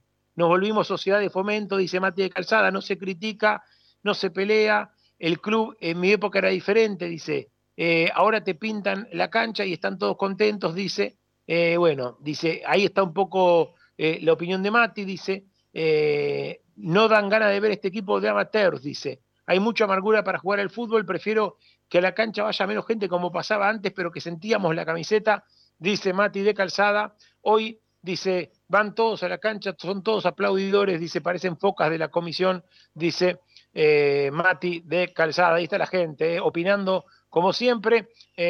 Bueno, muchos mensajes. Dice, tuvimos experiencias malas renovando contratos, dice, como Esmerado en su momento. Ojalá que no se repitan, dice, buen programa, muchachos. Eduardito Pese dice, hacen bien en sentirse culpables los defensores, dice, ahora, no podés regalar un tiempo por estar dormido. Y esos amistosos contra rivales que no te exigen como escalada no sirven, dice. Dice, cualquier equipo de cuarta más o menos grande nos hace fuerza. Dice, sacar a, Ruiz después de que armó todo este equipo es tarde. Dice Eduardito Pérez, saludo para Gaby Dejar que nos está escuchando. Dice, eh, si no es por Castro creo que nos metían cinco. Dice, el medio no marca, el tres no marca. Dice, se notó eh, la falta de amistosos, me gustaría verlo a Souto como carrilero izquierdo. Dice, bueno, Alberto de Escalada, ahí me pongo un poquito al día con los mensajes, creo que el equipo es el del segundo tiempo. Se notó la categoría de San Martín que nosotros no la tenemos. Yo discutía mucho, muchachos, en la previa del partido, eh, y en esto lo sumo a Guerra, a Tommy, a todos, porque yo decía, no somos Tucumán, no somos Córdoba, ¿no? Y algunos me decían, no somos Tucumán, no somos Córdoba, pero somos Temperley. Sí, somos Temperley, pero el presupuesto que tiene un Tucumán es un triple de lo que tiene Temperley y el que tiene Belgrano lo mismo. Y insisto con esto, hay un primer pelotón de cinco o seis equipos que se armaron realmente para subir, para ascender, y después hay un pelotón de 10, 12 equipos más, eh, te completo unos 18 o 20 equipos en total, que se armaron para estar entre los 13, que se armaron para estar en el reducido. Temperley está en este segundo pelotón, en el pelotón de los que quieren entrar a un reducido, no en el pelotón de los que quieren ascender como sea, de ascender sí o sí. Digo, vos vas, lees la Gaceta, como dijo Guerra, y un empate no se lo perdonan a Tucumán. Ya le están pidiendo la cabeza a De Muner. Entonces, es un equipo que quiere ascender sí o sí. Lo mismo pasa con Belgrano, lo mismo pasa capaz con algún otro equipo más. Digo, Temperley no está en esa vara de equipo. ¿no? Un poco por lo que dicen algunos oyentes, que la presión no es la misma. Eh, otro poco por falta de presupuesto. Llámalo como quieras, pero no es Temperley hoy un equipo del primer vagón del tren. No viaja Temperley en Super Pullman, viaja en Pullman, no, no viaja en primera, no viaja en turista. Este Temperley trata de llegar a un lindo destino, ¿no? De pasarla bien, pero viajando en turista. Decime, Guerra. No, estaba pensando en lo que vos decís, Pepe, en este Temperley que realmente por ahí no está en el pelotón de los de arriba, pero que por ahí con poco y bien organizado y bien administrado, me parece que puede ser un Temperley que tendría que funcionar eh, un poco mejor. Si este celeste es el del segundo tiempo, donde, bueno, es cierto que estaba abajo 2 a 0, que San Martín se replegó, pero que salió a buscar el partido, que salió herido a buscar el partido. Yo creo que lo que el hincha se fastidió y se enojó es que una vez más de tantas, faltando tan poquito, este, mejor dicho, a los poquitos minutos de empezado el partido, ya daba la sensación de cuestión liquidada. En esto de las estadísticas, José Carreras, que nos dirigió el último partido y que Temperley perdió 2 a 1, fue el mismo José Carreras que dirigió cuando empezó Reza y Temperley perdió 2 a 1. ¿Quién te dice, Mira, Usted dice que este partido sea el, Tristán Suárez de aquella oportunidad, ¿no? Usted se acuerda lo que era el Tristán Suárez de aquella oportunidad con Reza dirigiendo solo un partido. Yo me incluyo entre aquellos escépticos, no me voy a escapar del asunto. El café, usted pedía el café, el café con Ricardo, pedía usted. Pero, ¿Se acuerda que fue historia? Uno no le puede escapar a eso porque está en las redes. Además, lo hemos hablado con mucho humor con el propio Reza. Me dice, pero vos me querías echar en el primer partido. En realidad, la culpa no era de don Ricardo, ni mucho menos, sino que veníamos, ¿te acordás de un 4 a 3 con Fénix? Digo, cuando los equipos los planteles vienen con cierto arrastre, la gente se empieza a poner fastidiosa. Aquella vez fue también en febrero, justamente, frente a Tristan Suárez, dirigía José Carreras. Aquello fue peor porque se acuerda que Temperley lo ganaba y Tristan Suárez lo da vuelta en el descuento, los dos goles, increíble. Sí, señor. Mensaje de Daniel de Bursaco. Pide, dice, ¿por qué no se trajeron jugadores que conocían este club, como Grandán, Messiniti, Luis López? Dice, este técnico mamarracho nos perjudicó. Dice, la culpa es la, de la CD. Dice Daniel de Bursaco. Pedro de Temperley dice, pegarle a Ruiz soy lo más fácil. Dice, eh, nunca me gustó ni me va a gustar, pero me parece que parece que no existiera la subcomisión de fútbol y el manager, dice, no me cierra el cuerpo técnico que sea siempre el responsable de todo, dice. Eh, vimos que Boja, Pitinari, etcétera, son lentos, dice. Eh, el Beranger nunca estuvo lleno, dice, por lo tanto, esa es la verdad de la milanesa, dice, ¿qué va a pasar en la fecha 10? Dice, siempre saldemos a buscar a Álvarez, a Perazo, dice, no hay forma de que esto cambie, dice, bueno, ahí está, es bastante largo el mensaje que nos manda, pero dice que hay que poner un central más rápido, que Pitinari afuera, que entre Toledo, a Lione tiene que jugar, a Junta adentro, dice, probar con Gómez, eh, tenemos mucha hinchada para tan poco plantel, dice Pedro de Temperley. Bueno, ahí está, mucha gente amiga escribiendo. Eh, yo soy de la generación del Temperley con el cuchillo entre los dientes, dice. No me van a conocer protagonista en esta categoría, dice Fernando de Lomas, que también nos dejó su mensaje y que sigue ahí prendido. Eh, dice, si no tenemos un Fattori o un Franco Díaz, para mí Toledo tiene que estar, dice. Eh, eso dice Héctor desde Temperley y le gusta también Gómez, dice, es muy bueno lo de Gómez. Eh, a ver, bueno, está ahí la gente opinando, ¿no? Y lo que se viene es, insisto, un defensor es que estadísticamente a Temperley, como dijo Guerra, siempre le, le costó, que no se gana desde el año 98 en esa cancha, pero que a priori, si vos me decís, bueno, es un equipo que yo lo pongo en el mismo que pelotón que Temperley a defensores. Tiene a, Olivares como conductor, así como Temperley lo tiene a Lione, tiene a Masur, el ex Ferro, y después no tiene tantos nombres y apellidos este conjunto de defensores que empató con Flandre en Jauregui en el debut, y que yo creo que es un rival como para ver dónde está Temperley, ¿no? Ya no es Tucumán, ya no es un equipo eh, tampoco como escalada de la B Metro, es un equipo más o menos con las mismas aspiraciones de Temperley, de estar ahí en el pelotón de, de los 13 equipos. Me acuerdo ahora, en este momento, de que el propio dirigente de Temperley también subió un poco la vara, ¿no? Porque eh, en aquella entrevista que hicimos con Molea y con Vila, el propio Molea dijo, si no se entra el reducido por el esfuerzo que se está haciendo de retener la base, de traerle eh, los refuerzos que está pidiendo el técnico de la pretemporada en Tandil y demás, es un fracaso. Lo dijo el propio Diego Molea en este micrófono y yo creo que el dirigente de Temperley, insisto, le va a dar tiempo para a Ruiz para que se acomode, pero tampoco va a ser una eternidad, ¿no? Yo insisto con esto, creo que Ruiz tiene un tercio de campeonato como para demostrar. Yo creo que si llegado a la fecha 10, 12, no se acomoda, y bueno, ahí puede ser otro el escenario. Eh, lo sumo a Tommy Lucero un poco en esta charla, ya palpitando lo que va a ser Defensores de Grano, y se viene la entrevista, una de las entrevistas más que tenemos de las que hizo Facu Gómez Batista hoy, pero primero paso por Tommy. Coincido en lo de que nos enfrentamos por primera vez a un rival eh, de la misma jerarquía, no solo en, el campeonato, lógicamente en esta segunda fecha, sino en, todo lo último de Ruiz, contando los amistosos, porque se jugó frente a Argentino Junior, que es de una categoría más, se jugó contra Talleres de Escalada, que es de una categoría menos. Es la primera vez que está, ah, bueno, ahora San Martín, que aunque es de la misma categoría, es un rival claramente superior. Es la primera vez que Temperley va a tener la chance de enfrentarse realmente a un par. En cuanto a nombres, quizás el gasolero es un poquito mejor que, defensores, pero sabemos lo que nos cuesta eh, ir a esa cancha. Coincido en que será un rival para ver para qué está este Temperley, para ver si la idea del juego del gasolero es la adecuada, si hay que ajustar mucho, si hay que meter grandes cambios. A mí eh, me preocupa que Temperley no, lo vi con un plan B en el partido y me parece que son jugadores, como dijimos antes, de todos de características muy similares que no sé dónde podrá dar, dar la vuelta eh, Ruiz si quiere cambiar drásticamente la idea de juego eh, de Temperley. Me parece que puede cambiar nombres, pero como decías vos, Pepe, los mediocampistas, salvo Toledo, todos son prácticamente similares, todos juegan más o menos a lo mismo. Me imagino, espero que no, ¿no? Una temporada como la anterior en la que se trajo tanto refuerzo que finalmente no llegó a rendir y salieron los pibes a, a salvar al equipo de Temperley con Franco Díaz, con Toledo, con Souto y compañía, Ya, los conocemos.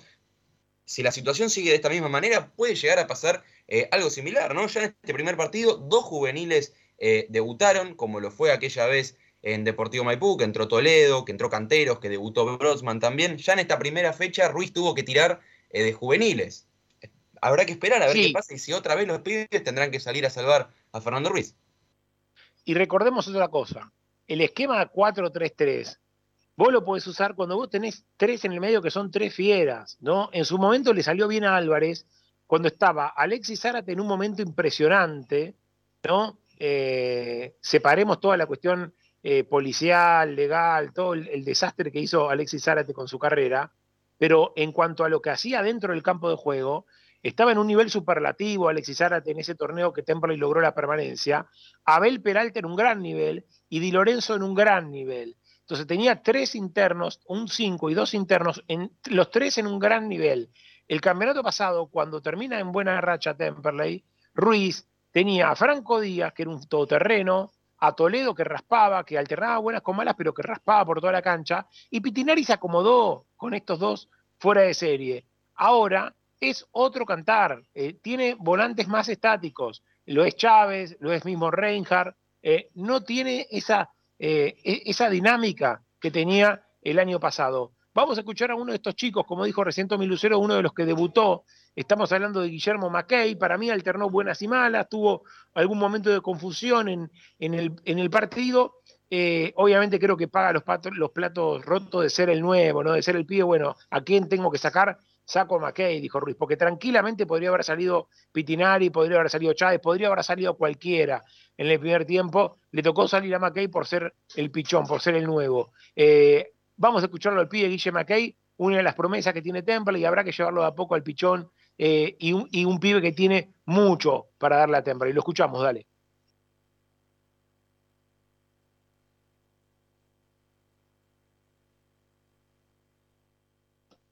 nuestro sitio web para que nos escuches en todo el mundo. www.lavozDelSur.com.ar Cada vez que toco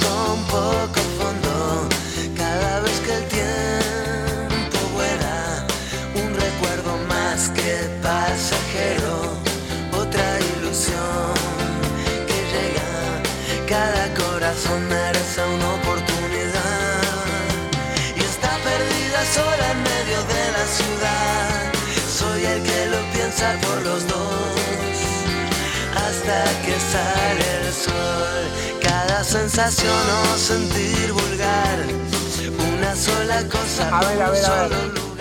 Eh, tuvimos un problemita con la nota de, Guillermo Mackey. Bueno, voy a. Voy a eh, no, eh, no, ahí está. No, Franco Tolosa es la nota. No, ahí está. Yo, me equivoqué yo. Franco Tolosa es la tercera nota. Es un error. Ahí está, me estoy mareando entre tantos mensajes que tengo.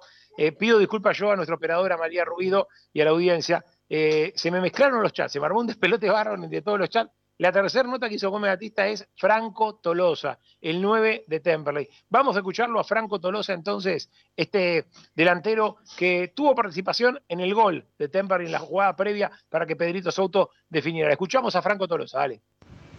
Franco, partido duro el que les tocó el día, el día sábado. Tu debut como titular, más tuviste un par de oportunidades. ¿Cómo te sentiste primero vos personalmente y obviamente qué análisis haces de este primer encuentro ante San Martín? No, en lo personal me, sentí bien, pude terminar los, 90 minutos. Después, bueno, una lástima que, el resultado no, se pudo dar.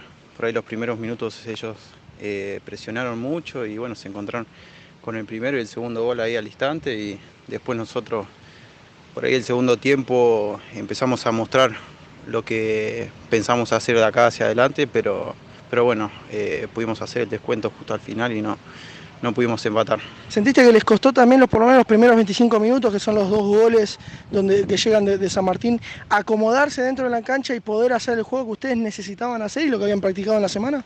Sí, sí, ellos vinieron con su idea de juego, creo que, la presión que, ejercieron los primeros minutos también llevaron a, que nosotros no, nos dejen implementar nuestro juego y, ahí fue cuando ellos lastimaron. Se viene ahora también Defensores de Belgrano, un rival duro en la categoría, empató en, lo que es la primera fecha ante Flandria. Eh, ¿Es irlo a buscar todo o esperarlo un poquitito más? Sí, eso seguramente a partir ya de, mañana lo vamos a estar analizando. Hoy todavía venimos regenerando por lo que fue el partido el otro día. Pero sí, sabemos que va a ser un, rival duro, ellos se hacen siempre fuerte local, también por lo que es la cancha de ellos, que es, chica, pero bueno, eh, va a ser así todo el campeonato, va a ser duro y nosotros tenemos que estar preparados y ojalá podamos traernos los tres puntos. ¿Qué le fue diciendo después de lo que fue el partido? Obviamente el día domingo, como decías, hicieron algún regenerativo y seguían con estos trabajos, pero ¿qué charla tuvieron con, Fernando Ruiz después de lo que fue la, derrota con San Martín? Sí, hablamos un poco lo que fue el partido, que, que por ahí los primeros minutos no, no, pudimos reaccionar ante la presión que ejercía San Martín de, de Tucumán y que nada, que el próximo partido no, no, no podría pasar de nuevo. Tuviste ahí un cabezazo en el primer tiempo, después tuviste alguna que otra situación en el segundo. Se te va a abrir seguramente contra defensores el arco.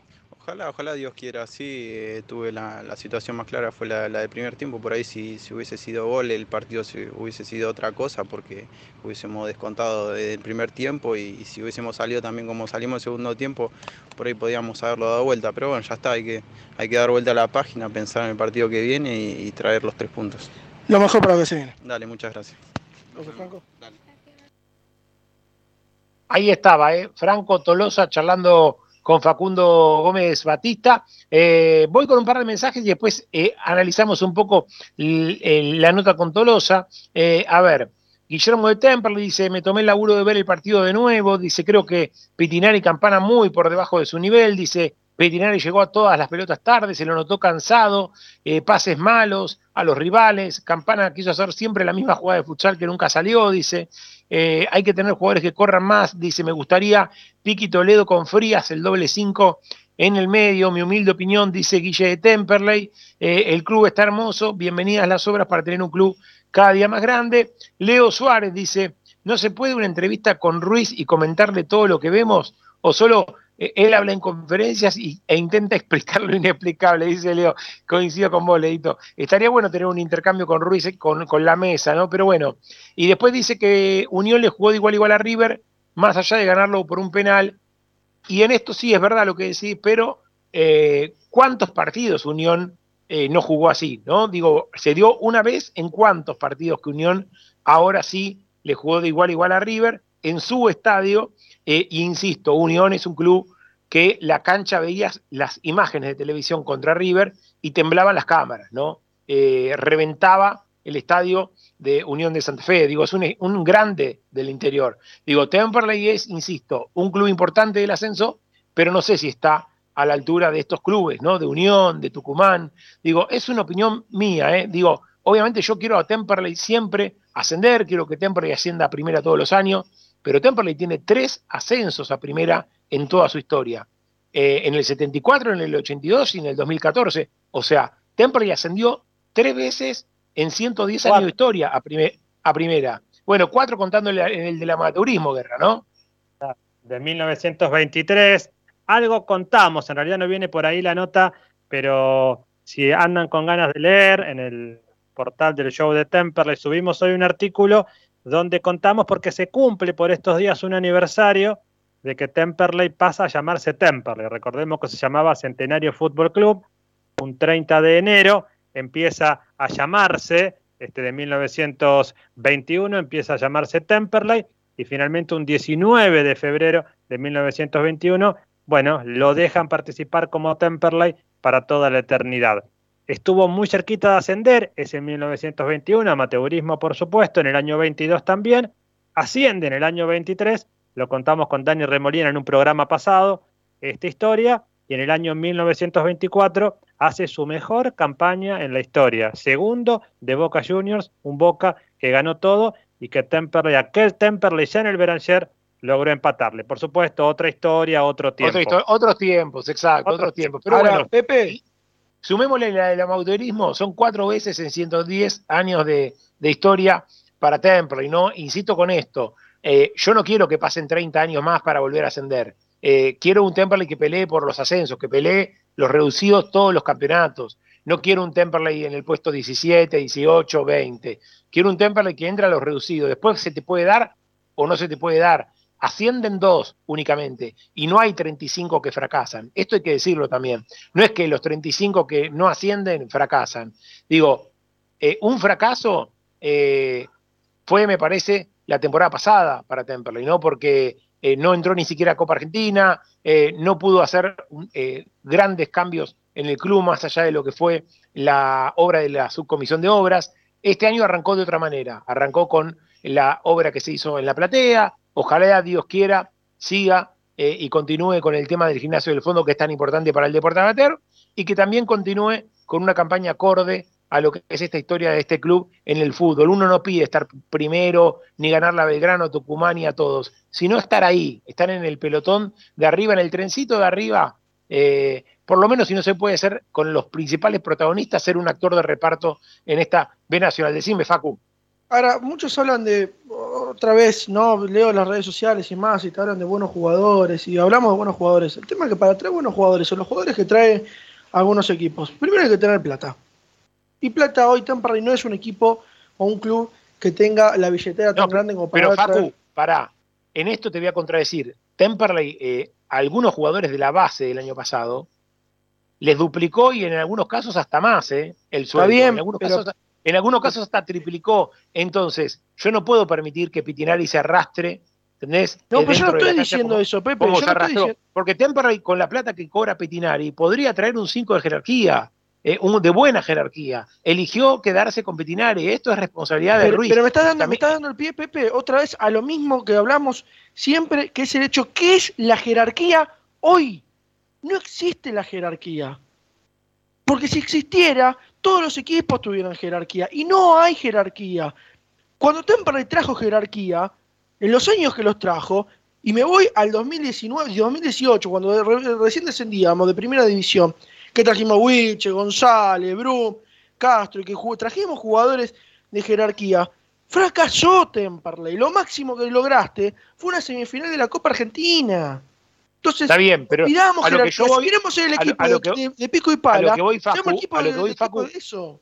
es que vos traes a Tolosa y tiene buenas credenciales Tolosa, más allá de que venir de un último año que no fue muy bueno para él. Pero vos ves, te doy otro ejemplo, y así como elogio a Tolosa, te doy este otro caso.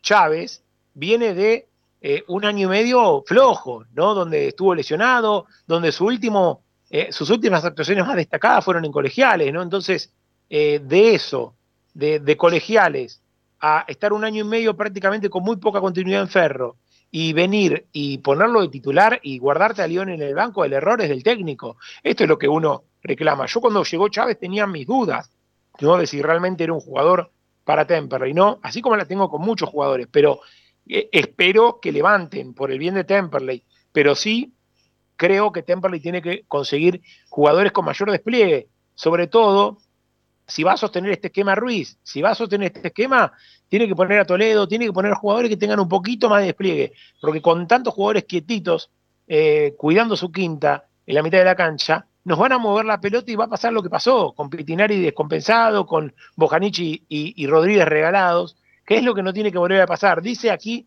Mati de Calzada, dice, eh, Brown de Adrogué con poco presupuesto es astuto, siempre está rompiendo los hue ahí arriba, dice, tiene un señor técnico, un señor técnico como Pablo Vicó, dice, eh, Hugo de las Torres, dice, eh, con, lo mismo, con menos presupuesto siempre está en la pelea, acá falla el manager, falla la subcomisión de fútbol, dice Hugo de las Torres, Eh, bueno, los mensajes que van llegando eh, y obviamente se va, nos vamos poniendo al día con cada uno de ellos.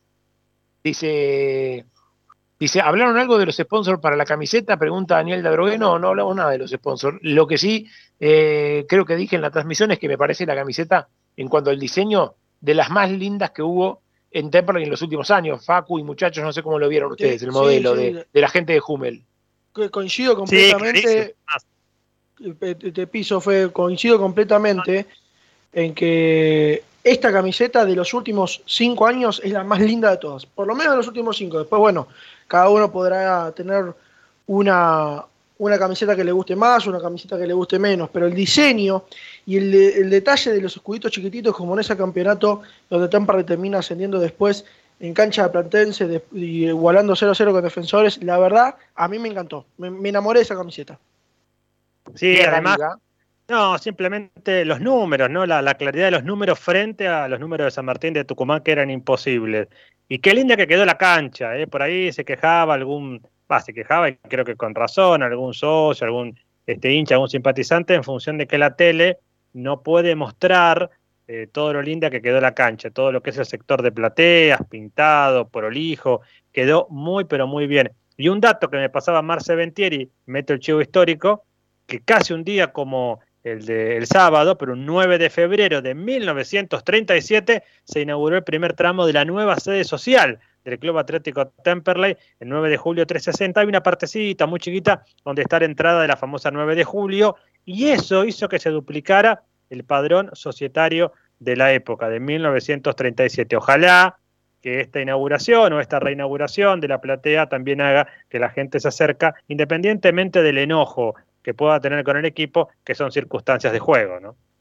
Yo vi mucha menos gente en la Biondi y más en la platea. Creo que hubo muchos que migraron de la Biondi a la platea. La platea la vi bastante nutrida con este atractivo nuevo de, no tener los alambrados ni los acrílicos. Vi muchísima gente en la platea. Me animo a decirte que la platea estaba a un 90%, un 85-90%, y la Biondi estaba eh, muy por debajo de lo que se la suele ver, ¿no? Si la suele ver bastante más llena a la Biondi, faltó un poco de más, más de gente ahí en la Biondi. Saludos para los amigos que están ahí siempre en el chat escuchando. Un saludo para Maxi Ricota que dice que se escucha perfecto. Para el amigo Miguel en el Jahuel. Bueno, mucha gente amiga prendida escuchándonos. Eh, Gustavito en La Rioja nos está escuchando. Un gran abrazo también para él. Bueno, mucha gente amiga que está ahí prendida a la radio. Facundo Gómez Batista, le doy la potestad de que usted presente a la última de las notas que realizó ahí en el entrenamiento de Temperley. Y, la última nota que hicimos en el entrenamiento de Temperley, también agradecerle a Cami Madariaga que estuvo conmigo, estuvimos haciendo toda la cobertura de este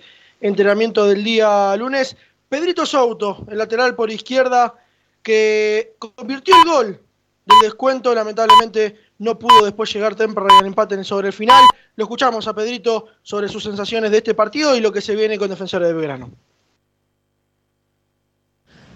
Pedro, te tocó bailar, por así decirlo, con la más jodida, porque Jordan atacó siempre por tu banda, más allá de lo que es el resultado en contra. Primero, ¿cómo te sentiste vos personalmente? ¿Y cómo vivieron ustedes grupalmente lo que fue la primera derrota del campeonato? Bueno, en lo personal me sentí bien, me sentí físicamente eh, muy bien, a pesar de que, siento que todavía puedo ganar más ritmo eh, y que tengo siempre cosas para corregir. Eh, en líneas generales eh, me voy sintiendo con más confianza a lo que, a lo que era al principio de, los partidos que empecé a jugar el año pasado.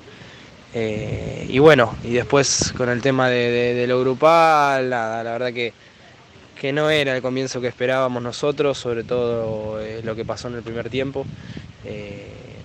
Apuntábamos a algo más parecido a lo que, a lo que pasó en el segundo y bueno, por distintas razones no se pudo dar, pero nada, trabajar y, y, mejorarlo para que la próxima fecha ya nos agarre eh, con la imagen que de verdad queremos dar. Eso te iba a decir, los primeros 25 minutos, que es donde lamentablemente vienen los goles, les costó hacer pie en el campo, después dentro de todo se fueron acomodando, pero el segundo tiempo fue más, más fructífero de lo que fue el primero. Sí, bueno, eh, como decís vos, nos, nos, costó entrar en ritmo, también ellos eh, estaban, estaban trabajando a una intensidad muy alta, es un equipo que, que lógicamente tiene, tiene jerarquía, tiene, tiene un plantel para, para ser protagonista ya de entrada. Eh, se sintió por ahí los primeros 25 minutos y sí, en el segundo tiempo quizás con, lo, con las modificaciones que hubo, eh, por ahí se pudo ver un poco más de lo que, de lo que veníamos trabajando más en la pretemporada y, y se emparejó un poco más. Eh, pero bueno, es una lástima que, que, hayamos entrado quizás un poco dormidos o que nos haya costado del inicio porque, porque los dos goles después nos, nos, hizo el partido cuesta arriba y si bien el, el segundo el segundo tiempo fue mucho más parejo y hasta quizás tirando para nosotros, eh, con dos goles abajo se nos hizo imposible. Tu primer gol en primera división, llegaste al fondo del área, más allá de que hubo un pequeño rebote que te ayudó a dejar acomodada la pelota. Obviamente uno los, cuando espera su primer gol espera que sea el del triunfo o por lo menos que no sea con derrota. Pero ¿cómo, cómo te sentiste vos en ese momento cuando viste entrar la pelota en la red? Sí, bueno, me pasó eso, me pasó que me quedé con el grito en la boca porque, como decís vos, viste, uno imagina que, que el primer gol eh, yo ya me imaginaba gritando con la gente, colgándome del alambrado y todo. Y, la verdad que en el momento lo único que tenía en mente era la posibilidad de empatar el partido y de, revertir la situación. Entonces lo primero que hice fue intentar salir a buscar la pelota rápido para volver a, a, poner, a ponerla en juego. Eh, entonces por ahí no pude disfrutar como, como hubiese querido que sea mi primer gol, pero nada, por un lado eh, contento por haberlo, haberlo hecho por primera vez y ojalá que, que la próxima vez sirva para, para, que el equipo gane, ¿no? Y ahora se viene Defensor de Belgrano, un rival muy duro en la, divisional. Recién le preguntaba a otro de tus compañeros cómo se le tiene que jugar a este defensor, más allá de que tienen que ver videos y, analizarlo con el, con el DT. ¿Se le espera un poquito más o se le sale a jugar de igual a igual? Bueno, como decís vos, si bien hay que analizarlo todavía, eh, si me preguntás a mí, yo considero que lo que tendríamos que hacer es no solo con defensores, sino en general salir a plantar nuestra idea y, imponer nuestro juego antes que, que, nada. Eh, pero bueno, como, como te decía antes, obviamente hay que hacer un análisis, corresponde saber cómo se va a parar el rival para saber también qué vamos a hacer nosotros ante diferentes situaciones que se puedan dar. Eh, pero, pero yo creo que nuestra cabeza tiene que estar que nosotros tenemos que ser protagonistas y, y ellos deberían preocuparse más por nosotros que nosotros por ellos. Primer fecha, más que nada, pero bueno, a meterle con todo y que sea lo mejor para lo que resta. Bueno, muchísimas gracias. Pedrito Souto charlando con Facundo Gómez Batista, siempre muy claro, Pedro, a la hora de expresarse, ¿no? Y, y la cabeza que tiene, ¿no? De decir, él deseaba tanto ese gol, pero obviamente en ese momento lo que correspondía era lo que él hizo, ¿no? Buscar la pelota rápido y sacar rápido del medio porque Temperley tenía la necesidad de empatarlo el partido, ¿no? Ahí está Pedrito Souto, uno de los jugadores que fue de menos a más en el partido, para mí arrancó con algunas dudas, eh, algún poco de nerviosismo los primeros 10 minutos, eh, coincido que no lo ayudaron ni, ni, ni Bojanic, ni Petinari, eh, mismo Macay, eh, estuvo bastante solo contra el que fue el mejor jugador del partido, que fue Jordán, y la pasó mal los primeros 10-15 minutos Pedrito, pero después fue repuntando y terminó siendo uno de los más aceptables en una noche para el olvido del gasolero. Muchachos, ¿cómo lo viste, Guerra? Sí, bueno, sí. justo. Este, te pedí a pista. Sobre el final, Pedro deja una reflexión que creo que es lo que queremos todos los hinchas de Temperley, los periodistas, los que estamos siempre cerca del celeste, que el rival, sin importar cuál sea, empiece a preocuparse y empiece a decir, pucha, nos toca Temperley. Da la sensación, es una sola fecha, que no fue el caso de San Martín, que salió a hacer su juego. Dejemos al tucumano de lado y hagamos como dice Pedro, que a partir de ahora, sobre todo de lo que Temper le pueda demostrar frente a defensores, cada vez que al rival le toque Temperley, digamos, uy, nos toca Temperley. Vete cuando te toca eh, Brown de Adrogué, cuando te tocan esos equipos que vos sabés que por ahí no van a ascender, pero que te va a costar mucho ganarles. Bueno, eso es lo que Temperley tiene que lograr, que el rival diga, pucha, nos toca Temperley, ¿no? Sí, señor. Tommy Lucero, ¿se quiere sumar un poco a las reflexiones de la nota de Pedrito? Sí, que, coincido que Pedro estuvo, no estuvo acompañado claramente, tuvo un primer tiempo muy flojo, levantó también en el segundo, hay que, hay que remarcarlo, y quizás también se le notó un poco su, su inexperiencia y su juventud, ¿no? Hace el gol Pedrito claramente y es motivo de, de, para festejarlo, pero, pero nada, después con toda esa emoción vemos una jugada sobre el final que él toca y va y termina quedando por la derecha, donde se amontonan tres o cuatro jugadores y Temperley la termina perdiendo. No le vamos a, no le vamos a echar la culpa a él, ¿no? Porque claramente creo que es eh, por la inexperiencia y por el sentimiento y haber metido el gol y querer ir a buscar el empate a toda costa. Y bueno, y él lo terminó eh, perdiendo, pero nada que remarcarle a Pedro que tuvo que lidiar contra el jugador más complicado del partido, el más vertical, el que eh, más se animó eh, de San Martín. Pedro no tuvo ni la ayuda de Macay, ni de Pitinari, ni de Bojanic en la, en la zona. Y sin duda creo que Pedro es una de las, de las grandes caras de Temperley para, para este campeonato y que va a seguir mejorando y que va a ser eh, de los que más nos van a dar que hablar positivamente, ¿no? Creo que este debut nada más es una imagen deslucida de lo que puede aportar Pedrito Souto. Me encantó, me encantó muchachos, y te sumo Gómez Batista a esto, lo de Tonchi Frías, ¿no? Yo lo decía en el relato, hay dos clases de jugadores, el que necesita dos, tres tiempos para jugar la pelota y el que juega a un toque, ¿no? Tonchi Frías, en un momento muy caliente del partido, donde Temperley se jugaba la posibilidad de empatarlo, entró con mucho esparpajo y toda la pelota que recibió a un toque resolvió, siempre a un toque, a un toque para este, a un toque para Leone, a un toque para Mengano, a un toque para Sutano, pero resolvió siempre de primera, siempre a un toque con mucha dinámica, y es lo que necesita Temperley, ¿no? Obviamente que, insisto, no hay que tirarle ahora toda la presión, hay que llevarlo a poco, seguramente entrará otro ratito capaz contra defensores, pero es un chico para seguirlo, para tenerlo ahí bien, bien presente, como fue en su momento quizá Franco o mismo Toledo, que, que fueron haciéndose su lugar en este plantel, porque demostró, ¿no? Con poquitos minutos y frente a un buen rival de jerarquía en un momento caliente, que no le pesó, ¿no? Y que, que rápidamente entró y fue solución para Temperley. Decime, Facu. Sí, no, que, a ver, eh, Tonchi lo que tiene justamente es eso, eh, el hecho de- del toque rápido, de tratar de, de tocar bien con los compañeros, de jugarlo siempre a un toque, es algo que le pidió Fernando Ruiz durante el partido y también durante lo que fue el entrenamiento, por ejemplo, de hoy. Hoy lo estaba viendo y le pedía lo mismo, todo resol- resolución a un toque, obviamente, y acompañar lo que es la jugada. Y para un chico como Tonchi, en un momento tan caliente del partido como lo decías vos, fue muy importante también para Temple. Pero claro, hay que llevarlo también de a poco, hay que, hay que estar tranquilos y no, y no apresurarlo demasiado. Mientras te voy avisando que está ganando Ferro como visitante a Nueva Chicago 1-0 a los 10 del segundo tiempo. Arena de cabeza, el Verdolaga le gana al Torito.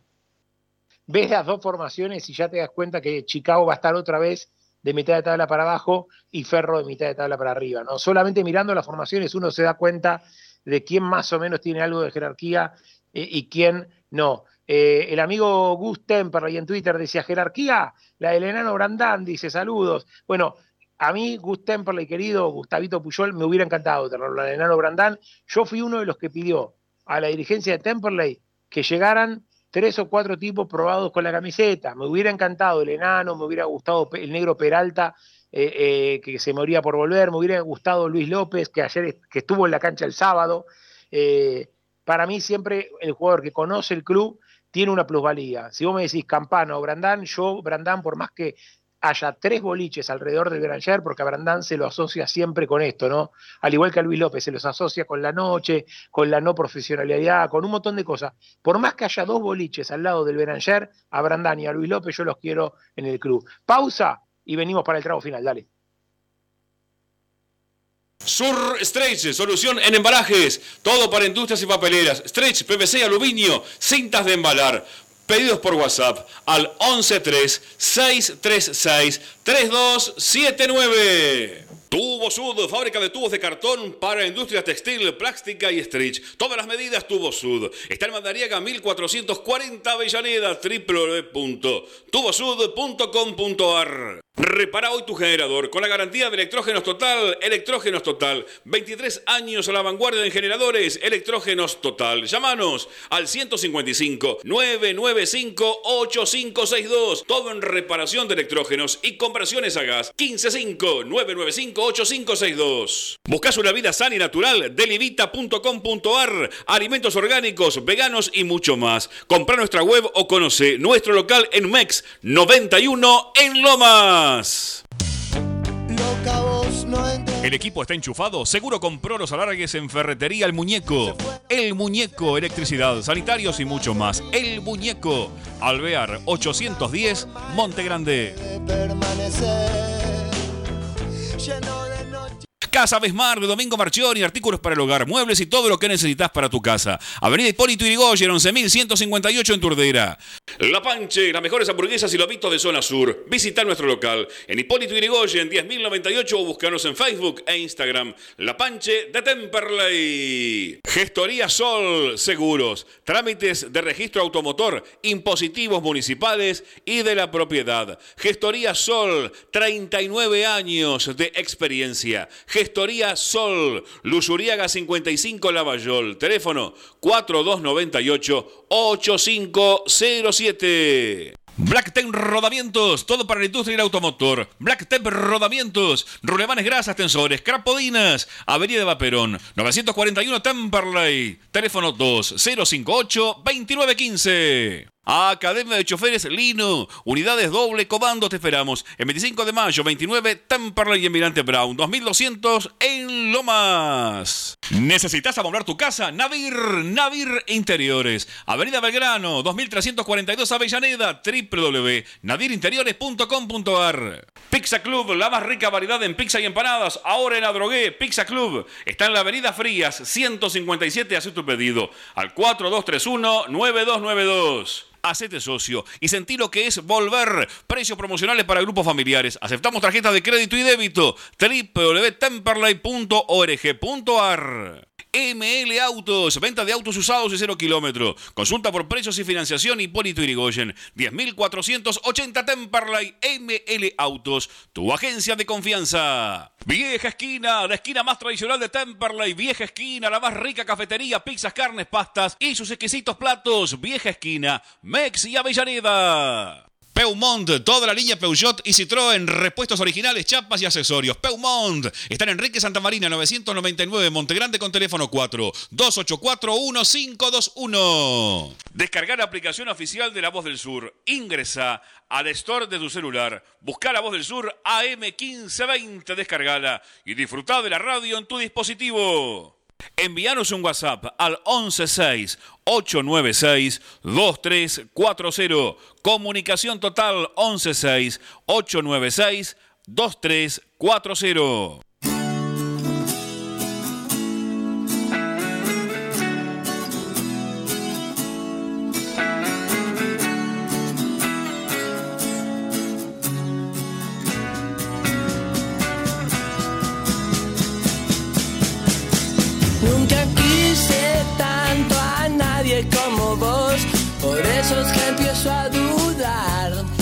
Volvemos, volvemos, volvemos amigos y amigas del show de Temperley. 45 minutos de las 8 de la noche. Se espera en las próximas horas tener noticias de Matías Fidel Castro, que recordemos, hoy lo contaba Facundo Gómez Batista, no fue parte del entrenamiento con algunas molestias, algunos síntomas de posible COVID, se hisopó, todavía no, no tenemos el resultado y bueno, hay que esperar qué pasa con este tema. Si se llega a confirmar la baja de Castro, habrá que ver qué pasa con Crivelli, que venía entrenando de manera diferenciada por alguna molestia en el menisco, habrá que ver si arriesga o no arriesga, y si no, en el caso que tampoco esté Crivelli, tendría que atajar a alguno de los chicos, tendría que atajar Lauti Maldonado, que es el que viene atajando para los suplentes muchas veces, o hacer su debut Julián García. Bueno, veremos qué pasa, ¿no? Si Castro eh, finalmente es un simple susto y si sí está disponible para lo que va a ser el viernes ante Defensores. Recordad que el viernes juega a nueve y media de la noche, Temperley, desde las ocho y media. Vamos a estar esperándote en sintonía desde el estadio Juan Pascuale, allí en Núñez, eh, cubriendo todo con Guerra, con Gómez Batista, con Tommy Lucero, con Camila María, con todo el equipo del show. Eh, allí, siguiendo esta fecha clave para el gasolero frente al conjunto Dragon. Facundo de Bursaco dice, muy interesante lo de Tonchi, siempre pidió la pelota y como dicen ustedes, juego simple, práctico, buena técnica. Eh, otro chico interesante para foguearlo de a poco es Texeira, dice Walter de San Cristóbal. Bueno, ahí está la gente opinando, como siempre, en el 1568 57 8793. Último bloque ya del show de Temple y algunos, eh, algunas pinceladas que van quedando en el tintero. Facundo Gómez Batista, ¿qué pasa con Chicago y con Ferro? 26 minutos del segundo tiempo, sigue ganando 1 a 0 el Verdo Laga. No le encuentra la vuelta a Nueva Chicago. Por momentos es un poco mejor Chicago, por momentos es un mejor, fer, mejor Ferro. Se reparten los momentos. Tommy Lucero, ¿alguna cosita que te queda pendiente por ahí, ya pensando en lo que va a ser el día viernes, la Trasmi, allí en Núñez? Y que Defensores viene de empatar frente a Flandria, otro equipo que en teoría también eh, es débil. Está bien, Def empató en condición eh, de visitante, pero lo bueno es que no llega con el ánimo de ya haber eh, cosechado tres puntos y con las ganas de llegar a 6 de 6 posibles. Obviamente va a querer ganar para tener un 4 de 6, que también es un, un muy buen número. Y se vendrá un rival difícil, Fede lo decía, no se gana desde hace un montón de tiempo. Yo en mis 21 años de edad nunca había Temperley ganarle a defensores allí en, en Belgrano. Así que esperemos romper con esa mala racha. Defensores tiene un gran jugador en el número 10 como Olivares, que vendría a ser el alione eh, de Temperley, quizás cortando su, su juego, quizás cortando también el número, la subida al número 3, Rodrigo Masur, hermano de Federico, quien estuvo en Temperley. Quizás por ahí es donde Temperley puede empezar a neutralizar a defensores y a partir de ahí empezar a crecer. No creo que Temperley, si quiere ser protagonista, an antes de empezar desde el juego hay que empezar desde la defensa. Una buena defensa es la que gana campeonatos, es lo que se dice, sobre todo en el básquet. Bueno, esperemos que Temperley empiece a consolidarse primero en las bases del fondo y a partir de ahí empezar a, a, a, crecer en el juego. Creo que Temperley tiene que hacer un par de cambios. Más, en cuanto a nombre sí, pero más que nada en cuanto a funcionamiento, porque el funcionamiento que vimos sobre todo en el primer tiempo es demasiado bajo, así que esperemos que el gasolero corrija todas estas cuestiones de cara a lo que será el viernes, que como siempre habrá transmisión del show. Sí, señor, ahí estaremos el viernes, obviamente cubriendo al gasolero Guerra. Última pincelada y nos despedimos con este tanguito que tiene que ver un poco con el Día Mundial de la Radio, pero última pincelada ya pensando en el viernes. Bueno, última pincelada, hablaba Tommy de básquet y Temperley y Defensores de Belgrano tienen una historia llena de goles, me cuenta Marcelo Ventieri, que nos acercan siempre la data, y hubo un partido con una enorme cantidad de goles, no hace tanto, el 14 de junio de 1998, allá en la cancha de defensores, ganó defensores, pero 6 a 4. Hubo 10 goles, algo muy raro en el fútbol moderno. Estamos hablando de que este resultado se dio el 14 de junio de 1998. Ojalá que el viernes haya 10 goles y que sea, qué sé yo, un 7 a 3 para Temperley. Bueno, con un 1 a 0 nos vamos más que conformes. Sí, señor, una buena y que a mí por lo menos me ilusiona. Defensores tiene de arquero a uno que tiene mucho nombre, pero que siempre una por partido se manda. Es Fabián Asman, el ex arquero de Independiente y de tantos clubes. Bueno, es un arquero que tiene buenas características, pero que siempre algún error por partido tiene. Bueno, hay que estar atento, Temperley, hay que aprovechar. Juega Facioli también de zaguero, el ex Lanús, buen, buen jugador. Masur, el ex Ferro, como decíamos.